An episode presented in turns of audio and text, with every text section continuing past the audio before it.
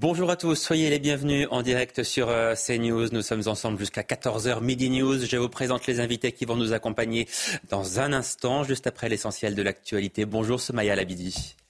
Johan, bonjour à tous. À la une, Israël multiplie les frappes sur la bande de Gaza et selon l'armée israélienne, l'opération militaire contre le Hamas pourrait durer encore, euh, je cite, de nombreux mois et cela en dépit des vives préoccupations humanitaires de la communauté internationale.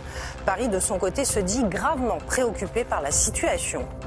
Comme il l'avait annoncé au lendemain du vote, Emmanuel Macron a saisi le Conseil constitutionnel concernant la loi immigration. Le chef de l'État explique avoir saisi les sages, je cite, eu égard à l'ampleur de l'évolution du texte par rapport à sa version initiale et à l'importance pour notre nation des droits et principes constitutionnels en cause. Et puis la chanteuse Shakira, honorée par une statue à son effigie dans sa ville natale en Colombie, comme vous pouvez le voir sur ces images.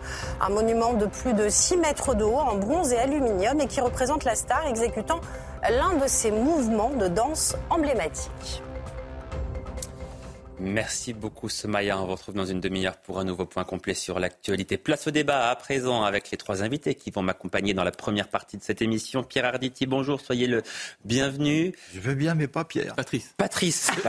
Non, c'est absolument pas. Non, mais c'est pas mais, dégradant, mais, mais il vous voyez, au moins ça, ça, arrive au début, ça arrive au début de l'émission. C'est fait, affaire classée, on peut continuer. Ah, je lui ai fait deux fois, moi. Naïma M. Fadel, c'est bien vous, il n'y a pas d'erreur là. On vous connaît bien sur ces soyez la bienvenue. Merci évidemment. Et puis Frédéric Durand, directeur de l'inspiration euh, politique. Merci à tous les trois d'être sur ce euh, plateau. On va commencer avec les six mois six mois aujourd'hui euh, après la mort de, Naël. On revient sur cette semaine d'émeutes qui a touché la France. Bien sûr, en juin dernier, partout dans le pays, moyennes et grandes villes étaient confrontées à une violence euh, inouïe. Retour sur ces émeutes avec Audrey Berthaud et Dounia Tengour. Voitures incendiées, commerces pillés, des images qui ont marqué tout un pays. La mort de Naël, tué le 27 juin dernier lors d'un refus d'obtempérer, avait déclenché une vague d'émeutes à travers la France. Plusieurs jours qui avaient plongé le pays dans le chaos. Un syndicat de police se rappelle cette période particulièrement violente. Les émeutes ont, été d'une violence extrême. Il y a eu jusqu'à 40 000 policiers et gendarmes mobilisés. Elles ont duré du 27 juin au 7 juillet 2023. Il y a eu plus de 900 policiers et gendarmes blessés, 35 pompiers, 12 000 incendies de poubelles, 1100 bâtiments publics incendiés ou dégradés, 270 commissariats, gendarmerie, postes de police municipaux attaqués, 250 écoles saccagées. Le coût, d'après les assurances, est de 750 millions d'euros. Des conséquences économiques importantes. À la suite des événements, 1239 peines de prison ferme ont été prononcées. Naïma M. Est-ce que vous avez le sentiment que six mois après ces émeutes, tout est réglé, le gouvernement a pris les mesures adéquates et on ne risque pas de connaître à nouveau ce genre de phénomène en France? Non, absolument pas. Malheureusement, on n'a pas du tout euh, tiré les enseignements. On a cru à un moment, au plus fort de ces émeutes urbaines, euh, guérillas urbaines, qu'on allait euh, prendre effectivement ce sujet à bras le corps et qu'on allait enfin nommer la réalité de ce qui se passait et prendre et mettre en place une politique euh, forte. Malheureusement, on ne l'a pas fait. Euh, moi, je, vous savez, j'ai vécu les deux périodes. J'ai vécu 2005, hein, où c'était complètement localisé sur les quartiers. On s'est attaqué à des services publics, à des voitures qu'on a brûlées. Là, ce qui s'est passé, c'est quand même terrible pour notre pays. C'est une guerrière urbaine. On a été dans un état de sidération. Les Français, dans l'ensemble, n'ont pas compris ce qui se passait. Vraiment. Et aujourd'hui, ils ont encore la gueule de bois, excusez-moi l'expression, parce qu'ils se sentent que le gouvernement, malheureusement, n'a pas pris les, devants. Et vous savez, euh, pendant cette période-là, moi, je me souviens que le ministre Dupont-Moretti a dit, par exemple, moi, j'aborde souvent la question de la place et du rôle des parents. Il a dit, on va mettre en place une politique forte, parce qu'on se rend compte que c'est beaucoup des mineurs. Alors après, on nous a donné les chiffres en disant que la majorité des, majeurs, des jeunes majeurs, mais on a quand même un pourcentage extrêmement important de mineurs, euh, plus de 30%. Et moi, je l'ai vu sur les, quartiers, la majorité, c'était des mineurs qui, euh, effectivement, étaient euh, certains qui n'avaient que 11 ans.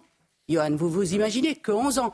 Et on a eu aussi affaire à une vraie euh, problématique qui aujourd'hui a été quand même soulevée par des sous-préfets et des préfets, c'est que des, certaines familles délinquantes notamment sur le pillage, ont été pillés des, euh, des, magasins. Vous voyez, c'est ça la, la, la situation aujourd'hui. Donc on ne peut pas rester comme ça sans un moment que le gouvernement eh bien, nomme la réalité et décide une politique forte.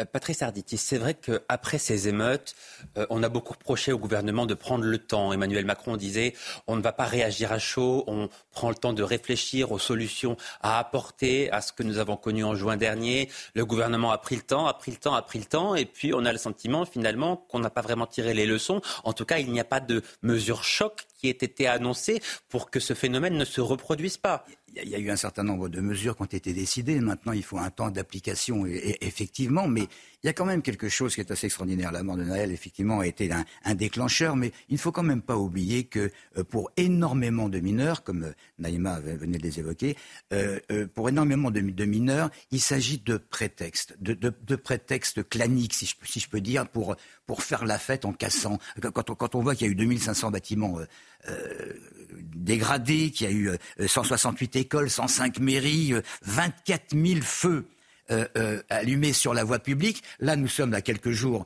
euh, du, du, du, 31. Qu'est-ce qui va se passer? Vous savez très très bien que dès lundi, sur ce même plateau, on va comptabiliser un nombre effrayant de, de, de, de voitures qui auront été calcinées. Et quand je dis voiture, il y aura peut-être d'autres choses. Et quand je parle de prétexte, c'est extrêmement vous dites, vous, dites c'est un prétexte. Euh, c'est aussi une manière pour certains et pour la majeure partie de ces émeutiers de défier la France, de montrer qu'ils n'aiment pas la France. Mais vous dites euh, il y a des mesures qui ont été prises et qui permettront d'éviter à l'avenir euh, que ce phénomène se répète. Quelles sont ces mesures qui ont été prises? Parce que moi, je, je, ne les vois pas bien. Bien écoutez, si je m'en réfère à quelques notes que j'ai pu prendre, euh, euh, il y a quand même euh, des décisions de faire accomplir par des policiers municipaux des actes de police judiciaire. Il y a les consommateurs de drogue qui doivent être encore plus rapidement sanctionnés. Il y a un respect du couvre-feu avec des amendes qui sont multipliées par 5 et, et, qui atteindront Mais des 750 amendes qui ne sont jamais recouvrées, pardon. des, des amendes qui déjà aujourd'hui insolvables. 5% seulement je sais. des émeutiers, des délinquants, des pilleurs ont été arrêtés. Vous, il y a, cette histoire de, 5%. Cette histoire de Et on s'est attaqué par rapport à 2005 aux régaliens, c'est-à-dire à des bâtiments publics, à des commissariats, à des mairies. Vous imaginez on, est rentré dans des commissariats, dans des gendarmeries.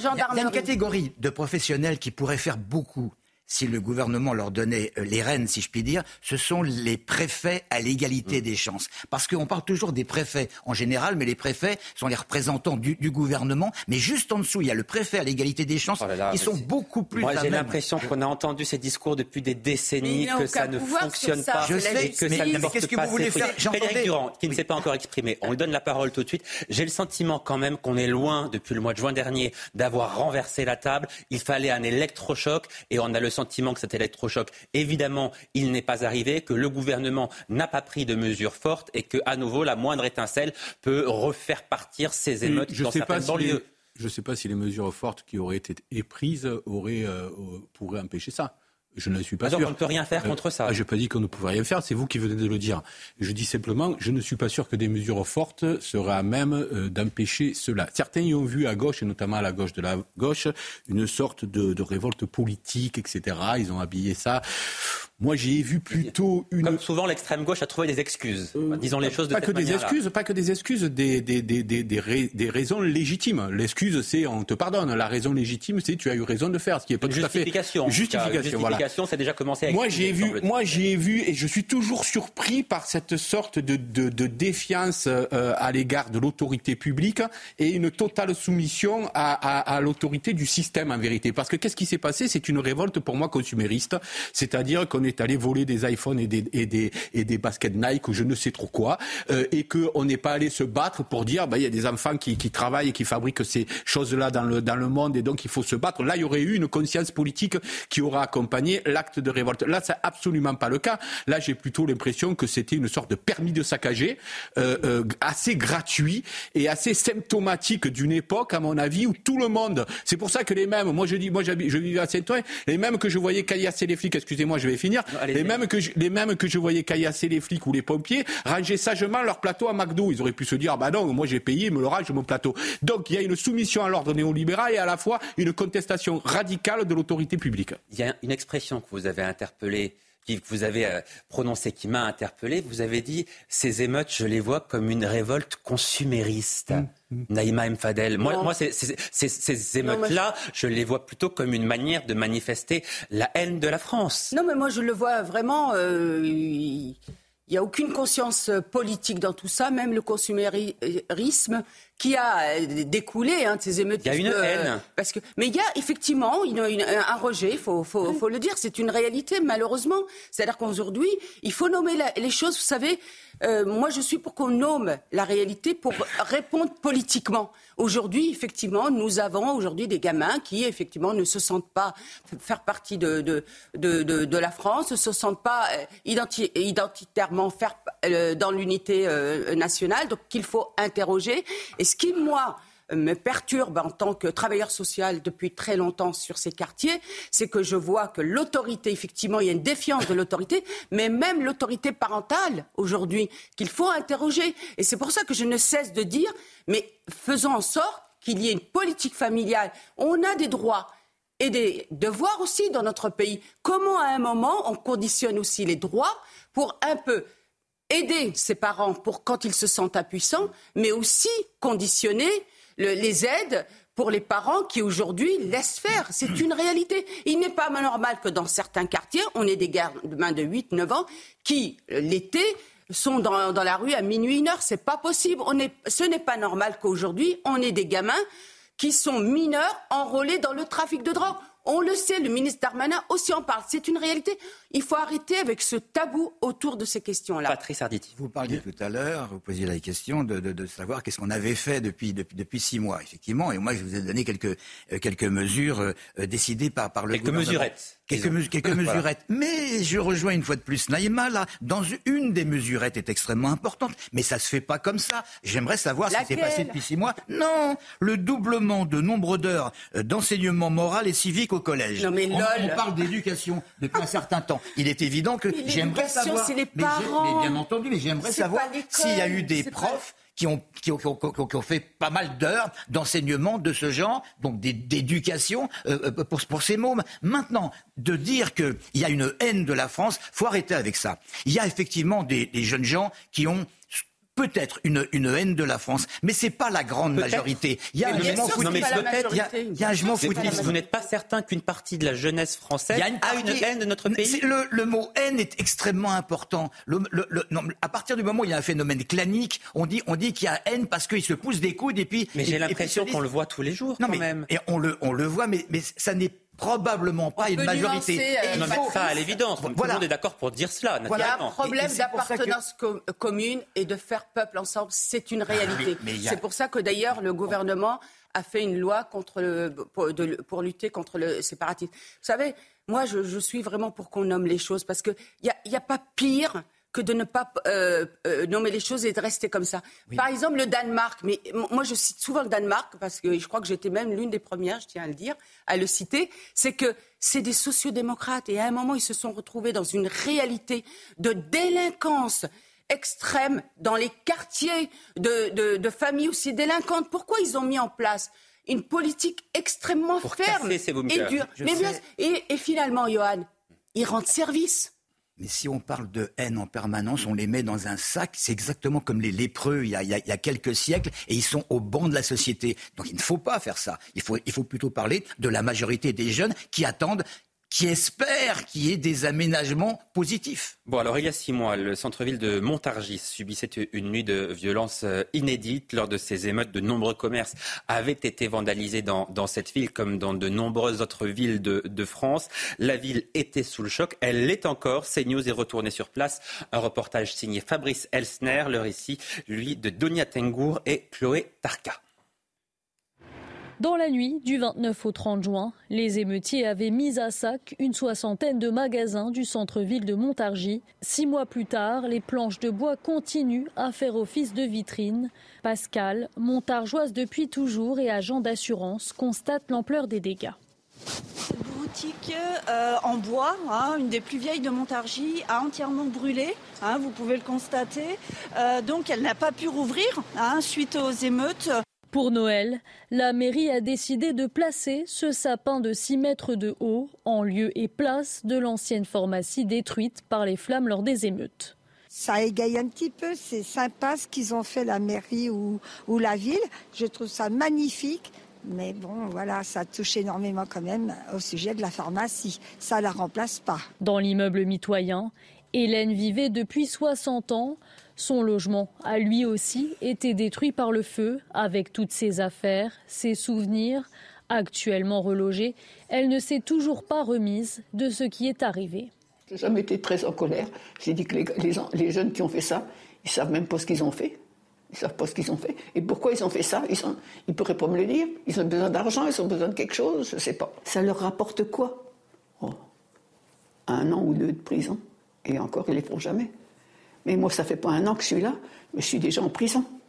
Début décembre, le tribunal de Montargis a condamné six hommes à des peines de prison ferme, allant de 12 à 24 mois pour avoir participé aux émeutes. Frédéric Durand, quand on voit cette habitante, Hélène, qui dit aujourd'hui je suis en prison, elle parle à, nos reporters, aux journalistes de, de, CNews. Six mois après, on voit sur son visage encore sa détresse. On voit à quel point elle est frappée, elle a dû déménager, son logement a été brûlé, elle a tout perdu. Et elle dit, mais pourquoi pourquoi est-ce qu'ils ont fait cela bah, Le pourquoi n'est pas trop interrogé. Moi, je comprends la sidération et la, comment dire, la, détresse de, cette dame, bien entendu, puisque les gens qui ont, qui ont pillé, qui ont saccagé, ont y compris saccagé les outils sociaux, les outils qui sont à leur service. C'est quand même. Mais, et, ils ont aussi saccagé des vies, parce que la, la vie on elle est, saccagée. Hein, pour dire qu'on a peine à trouver du sens euh, qu'on a peine à trouver du sens. Mais c'est parce qu'ils s'en fichent. Ils s'en fichent de ce qu'ils ont fait subir à cette personne. Tout à fait, ils s'en fichent. Mais je le disais, ils s'en fichent, y compris quand ils, quand ils brûlent des outils sociaux qui leur servent à eux. Euh, euh, c'est là que c'est inapte. C'est pour ça que c'est très difficile de voir derrière une conscience politique. Moi, j'avais été profondément marqué par cette dame qui courait. On a vu une vidéo sur les réseaux sociaux. Elle disait pas l'école, ne touchez pas l'école, ne touchez pas l'école. Et, et, là, on voit bien qu'il y a un décalage. Alors, vous parliez de haine tout à l'heure. Moi, je sais même plus si c'est de la haine ou si c'est une sorte d'anomie sociale absolue. Euh, mais qui, mais qui en tout cas fait que euh, c'est aveugle. Voilà, c'est parfaitement aveugle, et c'est ça qui nous sidère aussi. Je suis d'accord avec Frédéric. Euh, il a bien résumé les choses. C'est que moi, ce que j'ai pu voir, et vraiment les habitants, j'ai vu des habitants en pleurs parce que le centre social a été brûlé la maison de quartier, le point info qui servait pour faire toutes les démarches administratives, où il y avait l'écrivain public, etc., brûlé. Vous imaginez, c'est-à-dire qu'ils brûlent aussi ces services publics qui servent à leur famille, qui servent à, leurs euh, parents. C'est ça qui est, un désastre. Et c'est pour ça que je n'en reviens pas, encore une fois, qu'on ne décide pas en toute responsabilité au niveau du gouvernement.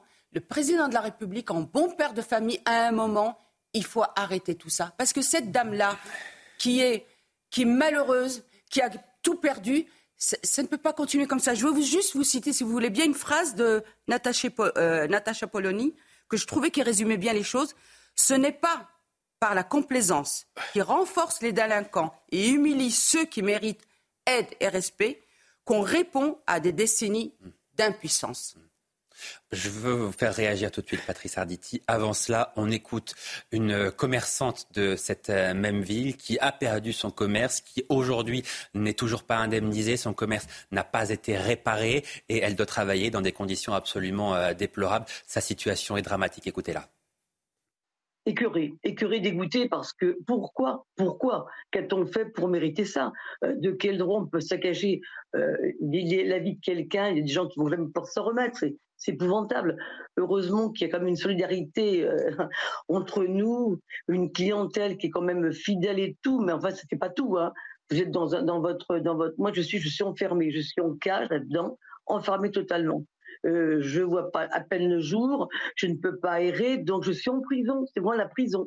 Et bientôt, là, on attaque, bientôt notre septième mois.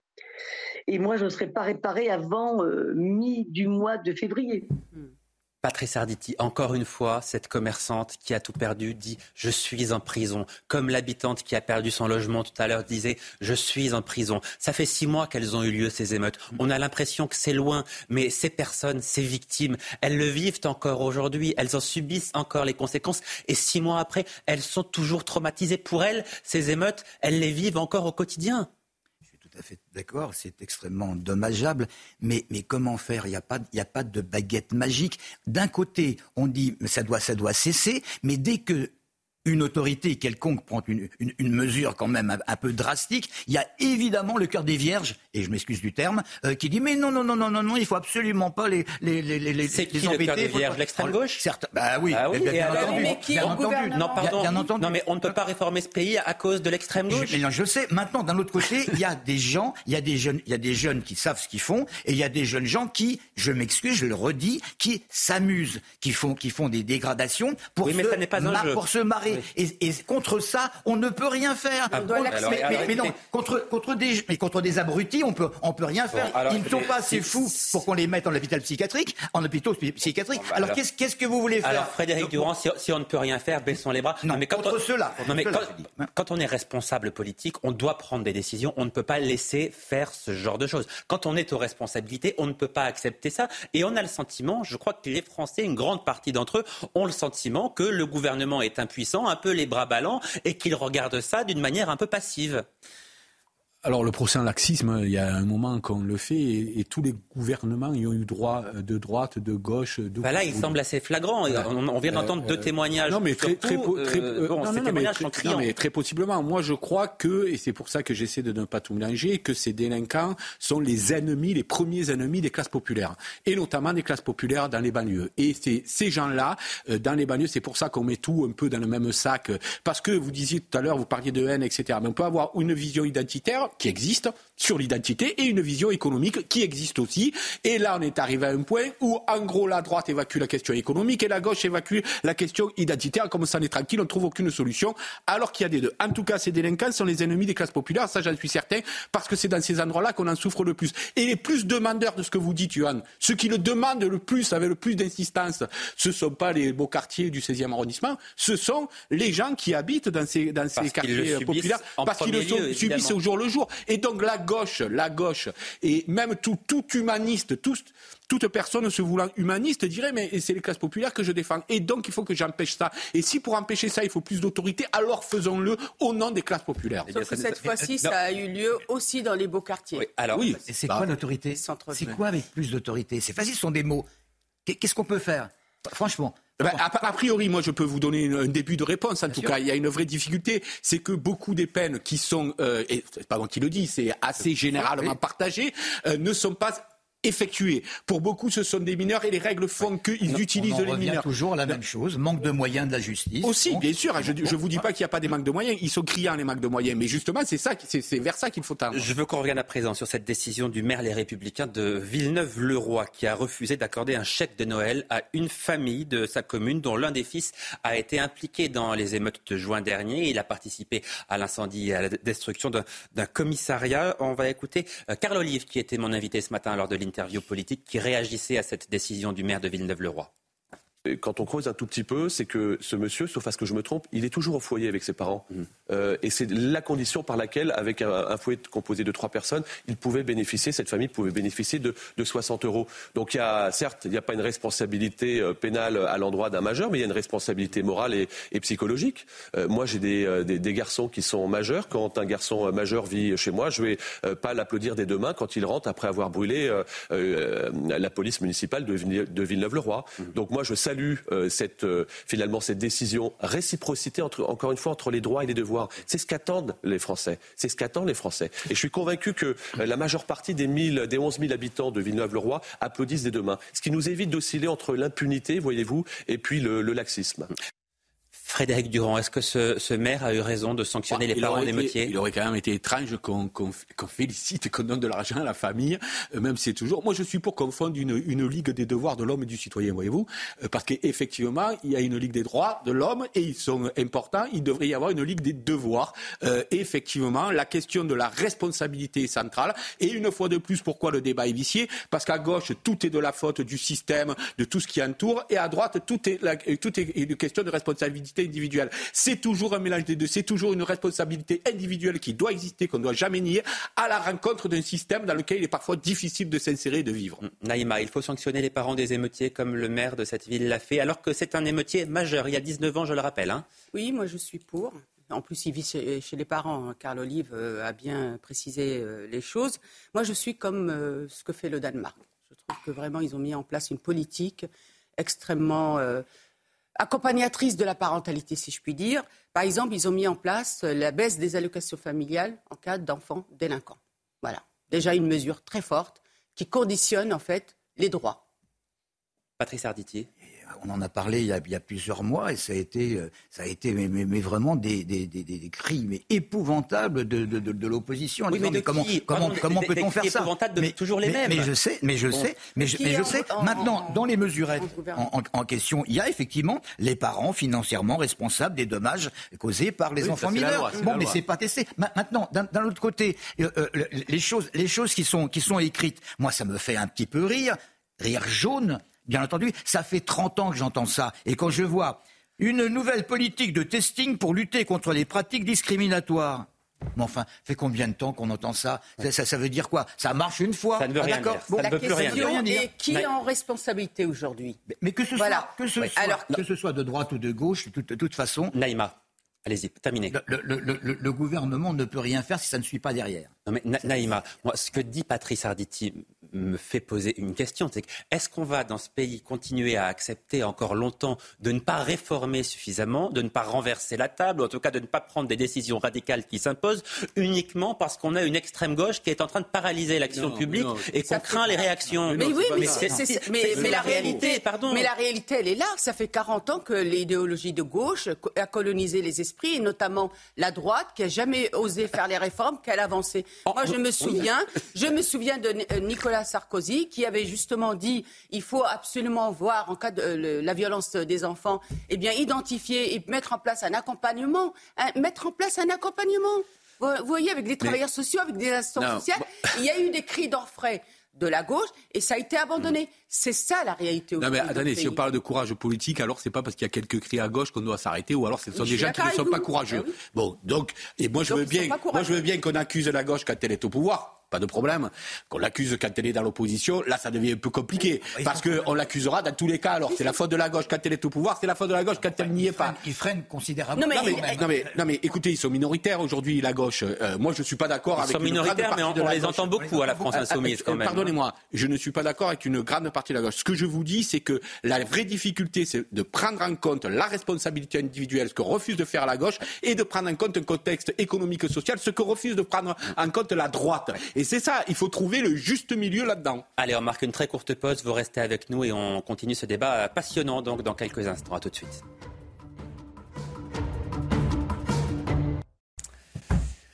Il est précisément 11h30. Soyez les bienvenus en direct sur CNews. L'heure de faire un point complet sur l'essentiel de l'actualité. Bonjour Semaya Labidi. Euh, bonjour Johan, bonjour à tous. À la une, le père de famille soupçonné d'un quintuple homicide à mots est toujours en garde à vue et hospitalisé depuis son interpellation hier à Sevran. L'homme de 33 ans est suspecté d'avoir tué sa femme et leurs quatre enfants à leur domicile euh, dans une scène de crime d'une très grande violence selon le procureur de la République. Les États-Unis abattent de nombreux drones et des missiles outils. Washington continue donc euh, ses patrouilles autour de la mer Rouge aux côtés d'une coalition internationale afin de protéger le trafic maritime de, ces attaques. Euh, des combattants qui se disent solidaires du Hamas dans sa guerre contre Israël. Et puis une tempête fait neuf morts sur la côte est de l'Australie. Les victimes se trouvaient dans les provinces de Queensland et de Victoria, euh, deux régions touchées depuis lundi par des orages et des vents violents provoquant chute d'arbres et crues soudaines. Conséquence, plus de 80 000 foyers de la région restent privés d'électricité. Et revenons à présent sur la loi immigration qui, ça y est, c'est officiel, est entre les mains du Conseil constitutionnel. Le président de la République a saisi les sages de la rue de Montpensier pour étudier euh, le texte. Alors précisément, qu'est-ce qui pourrait être retoqué dans ce texte de loi, dans ce projet de loi immigration? Les explications de la rédaction de CNews et on en parle juste après. Quelques minutes avant le vote de la loi immigration par les sénateurs, Gérald Darmanin avait annoncé la couleur des mesures sont manifestement et clairement contraires à la Constitution. Le travail du Conseil constitutionnel fera son office. Une trentaine de mesures de la loi immigration pourraient être censurées par le Conseil constitutionnel. La première, celle qui concerne les conditions d'accès aux prestations sociales comme l'aide au logement ou encore les allocations familiales. L'obligation pour des étrangers extracommunautaires sans travail de résider en France pendant au moins cinq ans pourrait s'apparenter à une forme de préférence nationale et donc à une rupture d'égalité. Le durcissement du regroupement familial pourrait également être considéré par le Conseil des sages comme contraire aux principes fondamentaux qui visent à protéger les familles, qu'elles soient françaises ou étrangères. En début de semaine, Elisabeth Borne s'était interrogée sur l'une des nouvelles règles du regroupement familial, l'obligation pour les proches du demandeur de maîtriser la langue française. Il est prévu que si vous épousez demain un Canadien ou un Japonais, il ne peut pas rejoindre la France s'il ne parle pas bien français.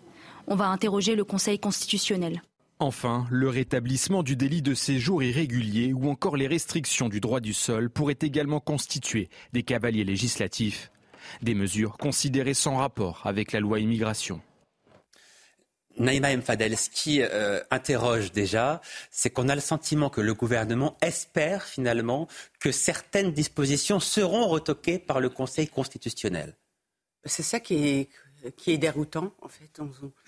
Quand le président de la République, euh, je crois que la ministre aussi, euh, première ministre aussi, a annoncé qu'ils avaient saisi le Conseil constitutionnel parce qu'eux-mêmes n'étaient pas d'accord avec certains points de la loi qui a été votée par la majorité euh, de, du gouvernement. Donc, excusez-moi, moi, mais j'y comprends absolument rien. Là, vraiment, je suis non, mais euh, j'avoue, bah, parce que c'est pas si déroutant, si vous me permettez, bah. c'est pas si déroutant que ça, puisque euh, il voulait que ce texte soit voté. Ce texte, pour être voté, a dû a été finalement voté le texte du Sénat et non pas le texte du gouvernement. On est passé de 27 à 90 articles, euh, moyennant quoi, euh, évidemment, on a voulu le voter parce qu'on voulait à tout prix le voter, mais le, le, le désaccord était manifeste. Alors, est-ce que, alors, ce qui peut être déroutant, c'est d'avoir accepté, ça c'est autre chose, c'est d'avoir effectivement accepté un certain nombre de mesures avec lesquelles le gouvernement était peut-être profondément en désaccord, ne serait-ce que pour faire passer la loi en attendant. Mais on ne va pas refaire ce débat-là parce qu'on l'a déjà beaucoup eu. Mais ce qui, ce qui, ce qui, ce qui, m'intéresse là aujourd'hui, c'est de poser la question suivante. Mhm. Si jamais la limitation du regroupement familial était retoquée, si jamais ce qu'on a appelé la préférence nationale, c'est-à-dire le fait d'avoir euh, 5 ans sur le territoire national quand on ne travaille pas pour bénéficier des prestations non, non, contributives, euh, si le rétablissement du délit de séjour irrégulier est était retoquée, euh, la loi serait vidée de sa substance et euh, euh, cette loi ne servirait plus à rien. Ce serait un véritable camouflet pour les républicains en réalité. On, aurait une coquille vide. Mais même pour le, pas de question là. Gouvernement. Mais euh, euh... si, c'est ma question. Est-ce que vous êtes d'accord avec cette analyse? Voilà, La réponse était dans la question. Euh, euh, cependant, effectivement, là où on peut, parce que au sommet du droit, qu'on le veuille ou non, il y a le Conseil constitutionnel. Une loi anticonstitutionnelle, qu'on le veuille ou non, ne peut pas. Et heureusement euh, que c'est comme ça. Alors à partir de là, vous avez deux solutions. C'est ou bien vous modifiez la Constitution par le biais d'un référendum ou de, congrès réunis à Versailles, euh, ou bien vous acceptez que euh, ceux qui jugent en droit des lois, eh bien, eh bien, fassent tomber une partie de la loi. C'est effectivement, un vrai problème parce que dans la hiérarchie des normes, malgré tout, la démocratie, c'est un peuple souverain. Si un peuple souhaite ça, mais que sa propre juridiction l'en empêche, alors effectivement, il y a de quoi réfléchir à, changer. Patrice Arditi, il y a un vrai risque que euh, cette loi devienne en réalité une coquille vide après son passage par le Conseil constitutionnel. Elle ne pourra pas être complètement vide. Ça, ça, mais les mesures phares. Il y, a, il, y a, il, y a eu des, il y a eu des avancées, mais même s'il n'y a pas totalement les mesures phares, je veux dire, il y a certaines choses qui passeront. Il y a des choses qui vont être relativement euh, aménagées au niveau des aides, au niveau des quotas. Alors, ils vont refabriquer quelque chose qui s'appellera pas un quota, mais mais mais mais, mais, ça, reviendra au même. Mmh. Depuis le début, on sait que on sait qu'il y a une, un positionnement du président de la République qui n'est peut-être pas le même que certains de ses ministres. Et d'ailleurs, d'ailleurs, on l'a vu puisque euh, pas mal de, enfin, certains certains ont voulu partir, et enfin, il y en a un au moins qui est parti. Mais, il a botté en touche. Il a botté en touche en refilant le bébé au Conseil constitutionnel. Bon, eh ben, c'est Monsieur Laurent Fabius et ses collègues qui vont maintenant statuer. Non, mais en fait, on se dit tout ça pour ça. Il y a eu une hystérisation des débats. On n'a pas arrêté de palabrer. Et en fait, on arriverait à. le rôle du Parlement. Oui, la palabre. Mm. Non, mais au-delà de la palabre, hein, des prises de position, etc. Moi, j'ai cru comprendre que le texte du Sénat avait fait l'objet d'un travail d'éminents juristes. Donc je suis un peu étonnée parce que ces éminents juristes, je pense qu'ils ont dû regarder aussi la Constitution pour que ça soit en, phase. Et puis je voudrais juste rappeler une chose. Pour moi, je, je n'aime pas le terme préférence nationale parce qu'en fait, c'est des conditions. Je voudrais juste rappeler que nos compatriotes expatriés français quand ils rentrent en France, ont des délais de carence pour avoir effectivement certains, euh, accéder à certaines euh, prestations. Alors un rassemblement, en tout cas, contre la loi immigration a eu lieu à nouveau hier soir à la Courneuve, euh, à la demande du maire de, la ville. On va écouter les participants à cette manifestation. Nous sommes venus pour dire non, stop, non à la loi fasciste, non à cette loi qui méprise les Français en soi. Ce n'est pas uniquement les Français qu'on méprise, mais c'est la République. Je pense que cette loi anti-immigration euh, va l'accentuer et créer encore plus euh, de division entre euh, les, habitants. Le maire a pris une bonne initiative pour organiser ce rassemblement qui pénalise en même temps, bien sûr, les, les étrangers et aussi euh, nous en tant qu'acteurs associatifs. Donc c'est une, honte pour, euh, pour la République et puis c'est une honte aussi pour une, terre d'accueil comme la France qui a été toujours euh, une terre d'accueil pour les étrangers, les immigrés et qui ont œuvré, qui ont contribué à, à la construction de ce pays. Naïma M. Fadel, déjà, je ne sais pas si les gens se rendent bien compte des mots qu'ils utilisent. Parler d'une loi fasciste. Mais est-ce qu'on se rend bien compte de ce que ça veut dire quand oui, C'est pour ça que je vous parlais d'hystérisation, c'est que je crois que les gens ne l'ont pas lu. Si vous prenez par exemple le, temps de, regarder un peu les choses et d'une manière, encore une fois, euh, dépassionnée, quand on parle par exemple du droit du sol, on demande juste ce qui était, euh, ce qui était euh, en fait appliqué avant que François Hollande le, le change, c'est que entre 16 et 18 ans, le jeune manifeste son envie de faire partie du peuple de France. On peut même imaginer que ça peut être symboliquement une cérémonie en préfecture. Ce qui semble être du bon sens. Voilà, du bon sens. Ça peut être vraiment parce que, euh, vous savez, quand vous faites une demande de nationalité française, par exemple, comme moi, je l'ai faite euh, euh, puisque je suis pas née en France, j'ai fait tout un travail, enfin tout un dossier, etc. passer des tests, etc. Et j'étais extrêmement heureuse d'avoir la nationalité française. Donc on peut penser aussi cette symbolique et la travailler autour de ce qui est aujourd'hui important, qu'on fasse unité. Voilà, cette démarche d'unité. Quand on, regarde aussi la déchéance de la nationalité, alors effectivement sur cette déchéance de la nationalité, moi je, m'inquiète par rapport à ouvrir la boîte de Pandore, si je puis alors, dire. Déchéance de nationalité. C'est seulement pour des binationaux qui commettraient un crime contre. Voilà. et là, il faut préciser que c'est euh, des crimes contre les policiers. J'allais vous dire, c'est la moindre des choses quand même. Pas quand même quand... les policiers. Hein. Alors, si c'est des personnes dépositaires de l'autorité. Alors, alors c'est très bien. Euh, donc, c'est encore beaucoup plus large et je trouve ça même très bien parce que c'est quand même quelque chose de, d'important euh, et euh, à faire. Ensuite, je crois qu'il y avait sur les, les étudiants. Alors, j'ai vu que la ministre, la première ministre, a fait marche arrière en disant pas de caution. Je voudrais juste rappeler que l'Allemagne pratique la caution qui est, je crois, plus, de 11 000 euros, qui est déposé sur un compte euh, bancaire. C'est une caution en retour. Hein. Alors là, euh, oui, euh, j'ai bien compris. Hmm. Sauf que là, la ministre, elle a dit, bah, finalement, vous voyez, c'est ça qui est déroutant, en fait, que je parlais de déroutant, Frédéric, c'est que la ministre elle-même, elle parle d'une caution, la première ministre, elle parle d'une caution et elle dit, ça sera peut-être de 10 à 20 euros. Tout ça pour ça. Mais il faut qu'on arrête. Parce que le message qui est envoyé est un très très mauvais message. parce que je, ce que je voudrais surtout préciser, que aujourd'hui le problème, ce n'est pas les étudiants.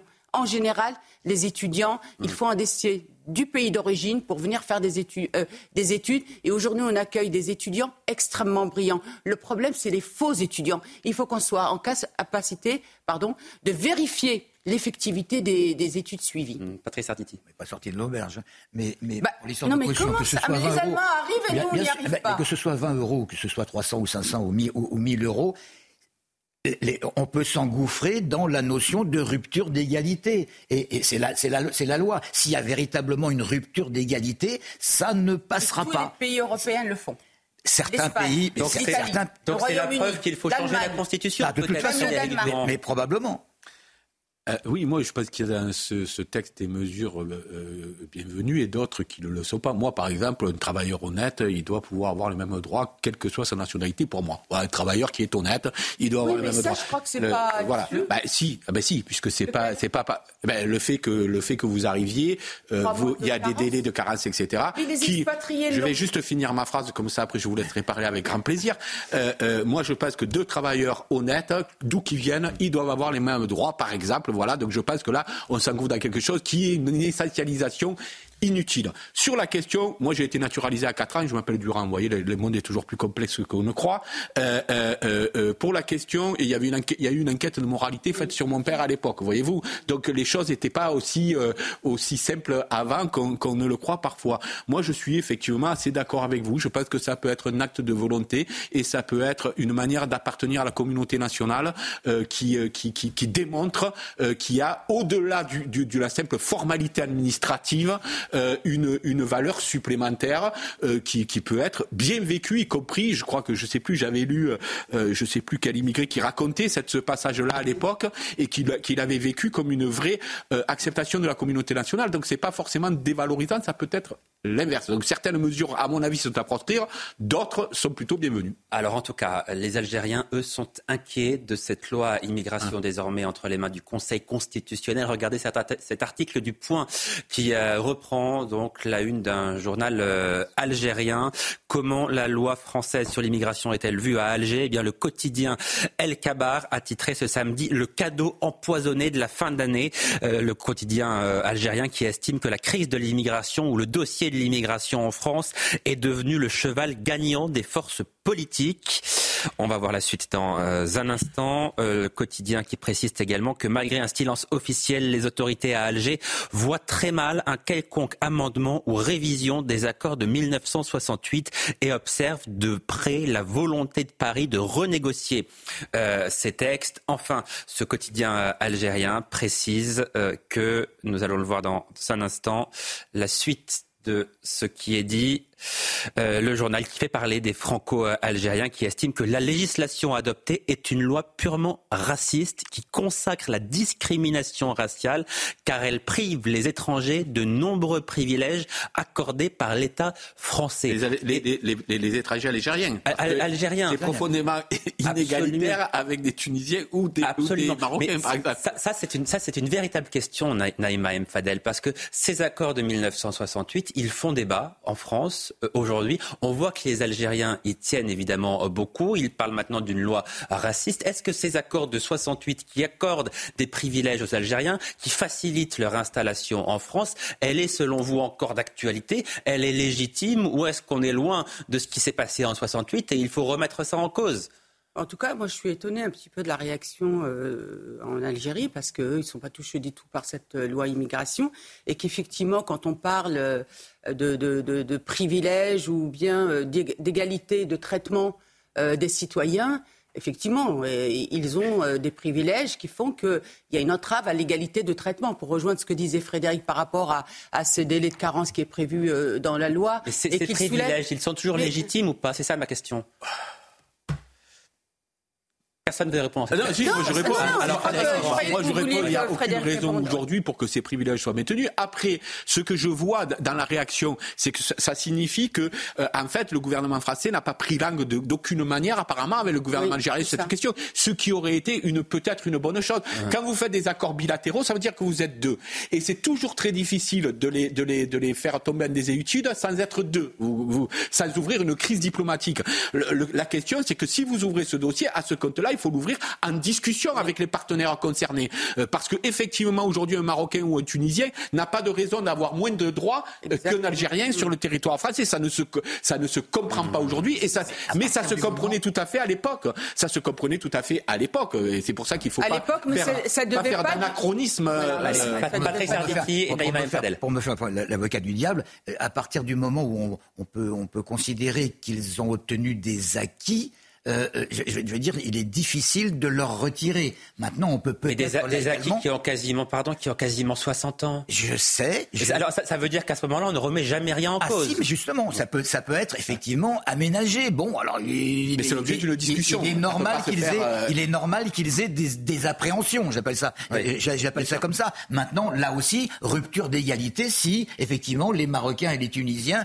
Euh, ah c'est terrible. Quand, non, mais c'est terrible parce que quand, quand j'entends ce débat, j'ai l'impression au fond que dans ce pays, on n'arrive jamais rien à changer, que euh, on n'arrive pas à faire avancer les choses, que malgré les problèmes que nous connaissons, il y a des choses qui sont immuables. C'est comme ça, on n'y touche pas et on n'y touchera jamais. Bah vous savez, on pourrait très très bien changer les choses si on acceptait véritablement de généraliser les référendums. Malheureusement. Mais il serait peut-être temps, Naïma, de changer les choses. Non, parce que les Français veulent du changement, précisément. Oui, on, on peut, ça ne peut plus durer comme ça. De toute façon, tout est impacté. Le pays va très mal, le pays est fracturé.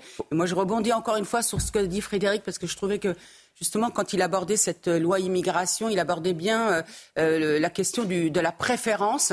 Et effectivement, là, on voit bien qu'avec ces accords-là, on a mis en place une préférence des discriminations envers d'autres immigrés et qu'il est peut-être temps de revoir tout ça et de remettre à plat une fois pour toutes, encore une fois, dans des, des rapports, euh, je veux dire, bah, de souveraineté de la France. Après, sur le référendum et la question de la volonté populaire, on a un gros problème. C'est qu'en 2005, on a été contre le traité constitutionnel euh, euh, européen. Je le oui. rappelle juste au passage que Sarkozy nous l'a refoutu dans les pattes deux ans après euh, par le biais de, par, en le faisant revoter en congrès entre les parlementaires. Ouais. Donc, si vous voulez, y compris cette dimension-là, pris un coup dans l'aile dans ce dédit de démocratie que nous avons vécu il y a une Mais c'est vrai que les Français demandent à être interrogés sur l'immigration. Oui. Ils ont manifestement beaucoup de choses à dire et que le gouvernement le refuse depuis des années. Sur, années. sur l'éducation, sur la santé. C'est quand même, c'est quand même un véritable problème démocratique. Il nous reste cinq minutes avant à la pause. Je veux qu'on parle du remaniement à venir quand même. Ah bon. Parce que remaniement, il va y avoir. Ah, forcément.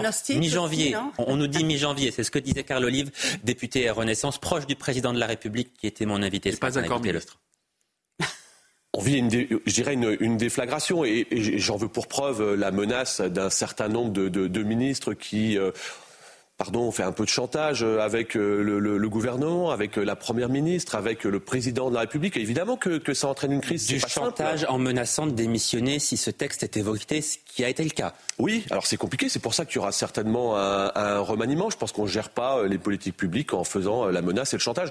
Pardon de le dire, mais on en a beaucoup entendu pour le coup parler sur le terrain au quotidien par la suite. Moi, j'aurais préféré que celles et ceux qui avaient menacé puissent mettre leur acte en face de, leur, de leurs mots à l'image de ce qu'a fait Aurélien Rousseau, que, que je tiens à, saluer, qui a été euh, un très grand, notamment directeur de l'ARS que j'ai connu pendant le, pendant le Covid.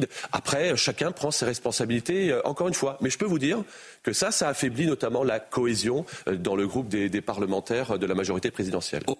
Frédéric Durand, ce qu'on entend dire dans l'entourage du président de la République, oui. c'est qu'en janvier, Emmanuel Macron veut tout changer. Ah. Changer le gouvernement, la première ministre, beaucoup de ministres, changer aussi euh, tous ses conseillers à, à, à l'Élysée, tous ceux qui sont à des postes clés.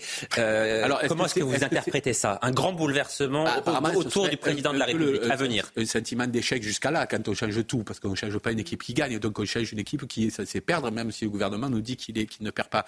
Euh, euh, mais moi, j'étais surpris d'entendre parler de menaces quand on, à, à, mon époque, on faisait la politique avec de la conviction. Et lorsque nos convictions étaient heurtées, effectivement, c'était Chevènement le premier qui a dit quand on est ministre, on ferme sa gueule ou on démissionne. Et effectivement, on a le droit de démissionner. C'est pas forcément un chantage ou une menace. C'est dire désaccord et encore heureux qu'on puisse le faire. Sur la question du remaniement, moi, j'ai jamais cru que euh, les, c'est les hommes et les femmes qui faisaient euh, euh, la politique si on ne change pas de mmh. cap. Alors, il nous promet un grand discours à la nation en janvier. Je pense que c'est à cette occasion qu'il va nous. Alors, pas forcément un discours, un rendez-vous avec la nation. Bon, on ne sait pas à quelle forme ça prendra très bien. Quoi ça va ressembler, donc, mais donc il va y avoir des vœux où rien ne sera dit, sinon que nous avons eu une, une année éprouvante comme chaque année, et donc mi-janvier ou fin janvier, on va avoir un, un rendez-vous avec la nation. Peut-être ce sera rendez-vous à la nation où on va nous faire de nouvelles propositions, mais où on va enfin nous donner un cap, parce que le cap d'Emmanuel Macron, c'est d'en avoir plusieurs en même temps, et que donc chacun a le sentiment qu'il n'y a pas de cap, justement, puisque quand on essaie de marier les contraires, ça devient difficile de donner une, lisibilité à l'action.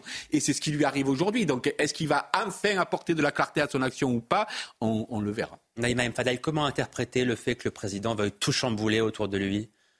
Bah, je pense qu'effectivement, moi je pense qu'il veut donner un nouveau cap parce que effectivement ça ne fonctionne pas. Un nouveau cap ou un cap? Parce que vous avez le qu'il y a un cap jusqu'à présent. Non, non, mais c'est vrai hein. que, euh, écoutez, on était un peu dans le brouillard, si je peux m'exprimer ainsi. Il y a eu brouillard épais. Brouillard très épais, crise politique, euh, majorité relative, difficulté à gouverner. Ce pays est ingouvernable. On n'a pas arrêté tout, tout à l'heure nous-mêmes de dire ah oui, mais on peut pas, on peut pas. Mais à un moment, il faudrait euh, pouvoir euh, renverser la table et mettre en place une vraie politique. Moi, je pense qu'il va vouloir faire une union avec euh, les LR, ce qu'avait notamment avancé Nicolas Sarkozy, parce qu'au moins, il aurait les 62 LR qui peuvent lui asseoir une majorité. Donc, à mon avis, il va beaucoup plus ouvrir à des ministres qui viendraient du camp des LR. Je suis persuadé qu'il va prendre un ministre du camp des LR. Je suis même vraiment sûr. Un Premier ministre. un Premier ministre, pardon.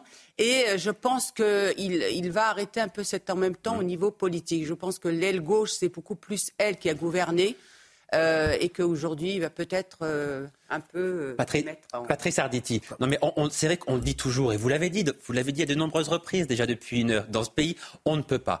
On ne peut pas. On ne peut pas. Est-ce que finalement, est-ce qu'on peut espérer qu'après ce chamboulement souhaité par le président de la République, on puisse enfin faire des choses concrètes pour les Français? S'il y a véritablement du nouveau, oui. Si c'est un jeu de chaises musicales, euh, ce qui va se passer, ce qui va se passer dans un mois ou, dans quelques semaines, ça, ne marchera pas. Maintenant, si c'est un tsunami gouvernemental, euh, euh, ça va paraître extrêmement bizarre et là tout va être encore plus freiné parce que les gens devront prendre leur marque et c'est pas c'est pas très très très très très bon. Moi je, moi je, moi je pense véritablement que d'abord Hmm, le président de la République ne va pas donner les rênes du pays à la droite avec à, M. Ciotti. Ça n'est pas possible. Et d'un autre côté, M. Ciotti, pour exister, pour exister, évidemment, avec, euh, avec, ses collègues, il a, besoin de, de, de demeurer autonome. Euh, s'il si, rentre dans le giron euh, macroniste, il ne sera plus autonome et la droite, elle est fichue. Ça va être beaucoup plus fin que ça. Évidemment, s'il y a bouleversement, ce sera la dissolution de l'Assemblée nationale. Frédéric Durand, rapidement. Oui, oui, non, rapidement, c'est les vraies questions ne sont pas des questions d'individus. Alors je partage ce que vous venez de dire. La droite vient de remporter ou pense avoir remporté une grande victoire avec cette loi sur l'immigration en ayant fait pression. Elle va continuer euh, dans cette veine-là. Non, les vraies questions, c'est les Français sont soucieux de euh, qu'est-ce qu'on qu'est-ce qu'on fait sur la sécurité, effectivement, qu'est-ce qu'on fait sur les questions de santé, l'hôpital qui va à volo, etc. Est-ce que sur euh, qu'est-ce qu'on fait sur l'aménagement du territoire, puisque vous savez que va arriver cette grande loi sur la décentralisation qui a une mission qui a été confiée à Eric Vert euh, et qui va démarrer, etc. Les gens, ont besoin d'entendre des choses très concrètes. Parce qu'un cap, ça veut dire on prend des décisions politiques, ça ne veut pas juste dire on change des individus. Allez, on marque une courte pause, vous restez avec nous, on se retrouve dans quelques instants pour la suite de Midi News. Nous parlerons des féministes très en colère après la tribune signée hier par une soixantaine d'artistes pour dénoncer le lynchage subi par Gérard Depardieu. Et puis, euh, nous euh, évoquerons longuement la situation en, Israël, Tzahal, qui a intensifié une nouvelle fois ses frappes la nuit dernière dans la bande de Gaza. A tout de suite. Dans quelques secondes, il sera midi. Soyez les bienvenus en direct sur euh, CNews. Nous allons évoquer dans un instant la situation en Israël où Tsahal a intensifié une nouvelle fois ses frappes la nuit dernière dans la bande de Gaza. Nous parlerons également de cette euh, tribune qui euh, a beaucoup fait parler, celle en soutien à Gérard Depardieu. Les féministes sont vent debout. Tout cela, on en débat après l'essentiel de l'actualité. Bonjour, Somaya Labidi. Bonjour Johan, bonjour à tous. À la une, la garde à vue du père de famille soupçonné d'un quintuple homicide à Meaux a été prolongée.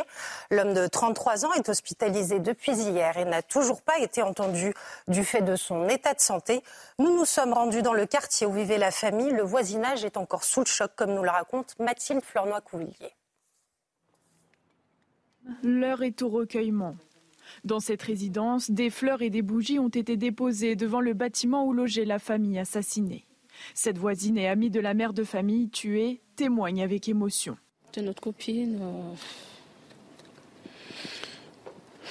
du coup, c'est assez dur pour nous, c'est assez difficile. On comprend pas, en fait, ce qui s'est passé. Tout le voisinage est sous le choc. C'est choquant, c'est voilà. Moi-même j'étais au travail, donc je suis venu pour voir justement, c'est parce que j'ai des amis à moi qui habitent ici, donc bah, pour voir comment ils sont, parce que j'imagine bien que la famille des concernés, bon bah ça doit être, ils doivent être anéantis, mais pour les gens qui vivent aussi, c'est catastrophique. Je ne veux pas admettre que quelqu'un tue sa femme et ses enfants.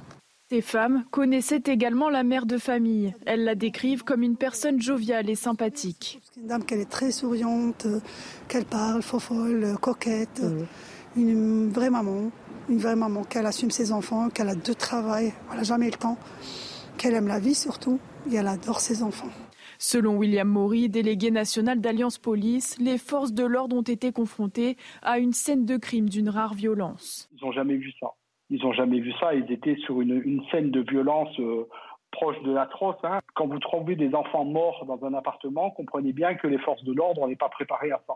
L'enquête a été confiée à la police judiciaire de Versailles. Le père de famille principal suspect a été placé en garde à vue. Pierre Richard, déchu de son titre d'ambassadeur par une association à cause de son soutien à Gérard Depardieu dans une tribune parue dans le Figaro. Le président de l'association justifie sa décision. Écoutez. Je ne renie pas l'amitié qu'il peut avoir avec Gérard Depardieu.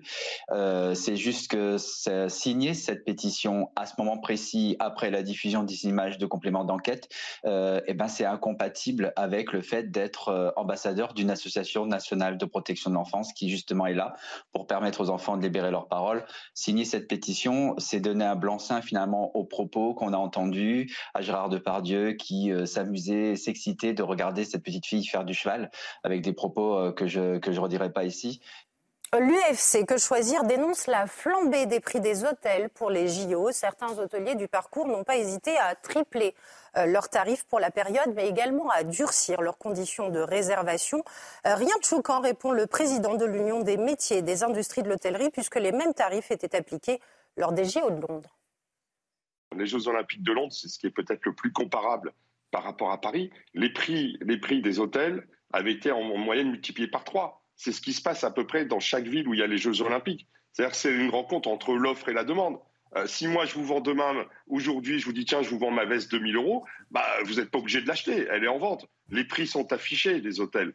Donc vous la prenez, vous la prenez pas. Et aujourd'hui, une grande partie, il y a environ la moitié des chambres d'hôtel qui ne sont pas sur le marché. Ce n'est pas ouvert à la location. Donc à partir du moment où elles vont être ouvertes à la location, il va aussi avoir une régulation des prix qui va s'opérer. Et puis la Tour Eiffel fermée au public ce mercredi en raison d'un mouvement de grève alors qu'on célèbre aujourd'hui le centième anniversaire de la mort de Gustave Eiffel. Ce génie créateur de la célèbre tour parisienne est connu dans le monde entier pour ses nombreuses œuvres. Retour sur son parcours avec ce Jules Bedeau, Antoine Durand et Célia Gruyère. Visionnaire symbole de la France, autant de mots pour décrire Gustave Eiffel. Cent ans après sa mort, il est reconnu dans le monde entier, surtout pour sa célèbre tour, construite en 1889 pour l'exposition universelle. Un génie, euh, un, créatif, donc un ingénieur créatif et avant-gardiste. C'est tout le symbole de, Paris. Euh, la Tour Eiffel, c'est la première chose qui vient à l'esprit pour, pour les gens qui vivent à l'étranger. Aujourd'hui, nous lui devons un vaste patrimoine architectural avec des centaines de constructions sur tous les continents et notamment des ponts. Il est certainement euh, un, visionnaire. Il a réussi à, à, relever un, grand nombre de défis et notamment euh, des records de hauteur, à la fois à, à travers euh, des projets de, de, viaducs, de ponts comme euh, le pont sur le Douro, le viaduc de, de Garabi, mais bien sûr la tour Eiffel qui euh, couronne un peu toute sa carrière de constructeur. Mais Gustave Eiffel a aussi plusieurs inventions scientifiques à son actif dans les domaines de la météorologie et de l'aérodynamisme. Autant d'innovations qui ont poussé ses descendants à demander son entrée au Panthéon. Voilà pour l'essentiel de l'actualité à midi, Johan. Merci beaucoup, Somaya. Partons tout de suite en, Israël. La France se dit extrêmement préoccupée. Elle appelle à une trêve conduisant à un cessez-le-feu le plus rapidement possible. On retrouve sur place Régine Delfour. Bonjour Régine, vous êtes notre envoyée spéciale en Israël et vous allez nous confirmer que Tsahal a multiplié la nuit dernière ses offensives dans la bande de Gaza. Absolument, Johan. Et là, nous sommes euh, en fait euh, au milieu de la bande de Gaza. C'est-à-dire que vous avez encore euh, sur les images que vous allez voir là de Sacha Robin, vous voyez Cessaya, qui est une ville vraiment à la limite du nord. On a appris par Tsal aujourd'hui que dans cette ville, il y avait eu 16 soldats qui avaient été tués, 900 terroristes tués, 935 plus exactement, et 300 faits prisonniers, dont des terroristes de Hamas qui auraient participé au massacre du 7 octobre. Alors, l'armée israélienne a indiqué avoir frappé plus de 200 cibles terroristes lors de ces 24 heures, avec euh, des opérations conjointes donc avec les troupes terrestres, aériennes, mais aussi euh, navales. Donc, des nombreux terroristes ont été éliminés. Les frappes euh, visaient aussi des entrées de tunnels et puis des stocks d'armes ainsi que des bâtiments civils. Alors, il y a eu, puisque comme je vous le disais, on est vraiment à la limite avec le centre de la bande de Gaza, il y a eu tout à l'heure ce matin des messages en langue arabe destiné aux habitants de Albourej pour leur demander d'évacuer puisque cette zone va être le théâtre bientôt de, violents affrontements. Alors euh, là, dans cette zone, pour l'instant, il n'y a pas d'activité militaire depuis 9 heures ce matin jusqu'à 13 heures, mais à partir de 13 heures, les combats vont reprendre. Johan. Merci beaucoup, Régine. Régine Delfaux, notre envoyée spéciale en, Israël. Et merci à Sacha Robin qui euh, vous accompagne euh, également. On va écouter à présent le chef d'état-major de l'armée euh, israélienne qui prévient cette guerre sera longue.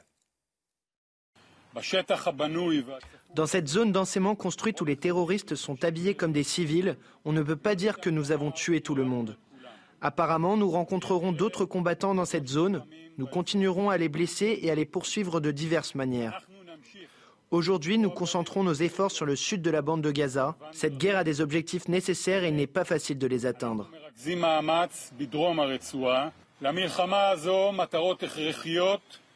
La guerre se déroule dans une zone complexe. C'est pourquoi la guerre durera encore de nombreux mois et nous travaillerons avec différentes méthodes pour que les réalisations soient préservées pendant longtemps.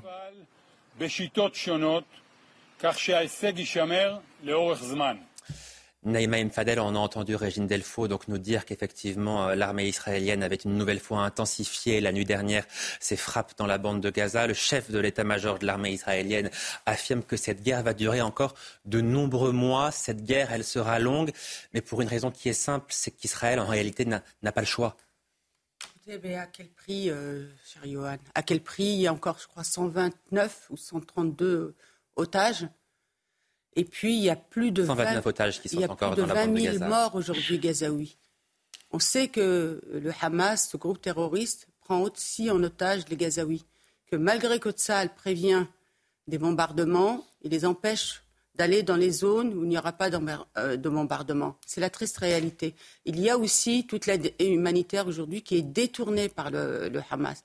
Donc effectivement, moi, je, ne peux que, que, que euh, comment dirais-je, euh, accueillir encore une fois la position de la France et qui est constante parce que le président de la République a eu toujours des condamnations très fortes par rapport au Hamas. Il comprend qu'Israël doit se, se défendre.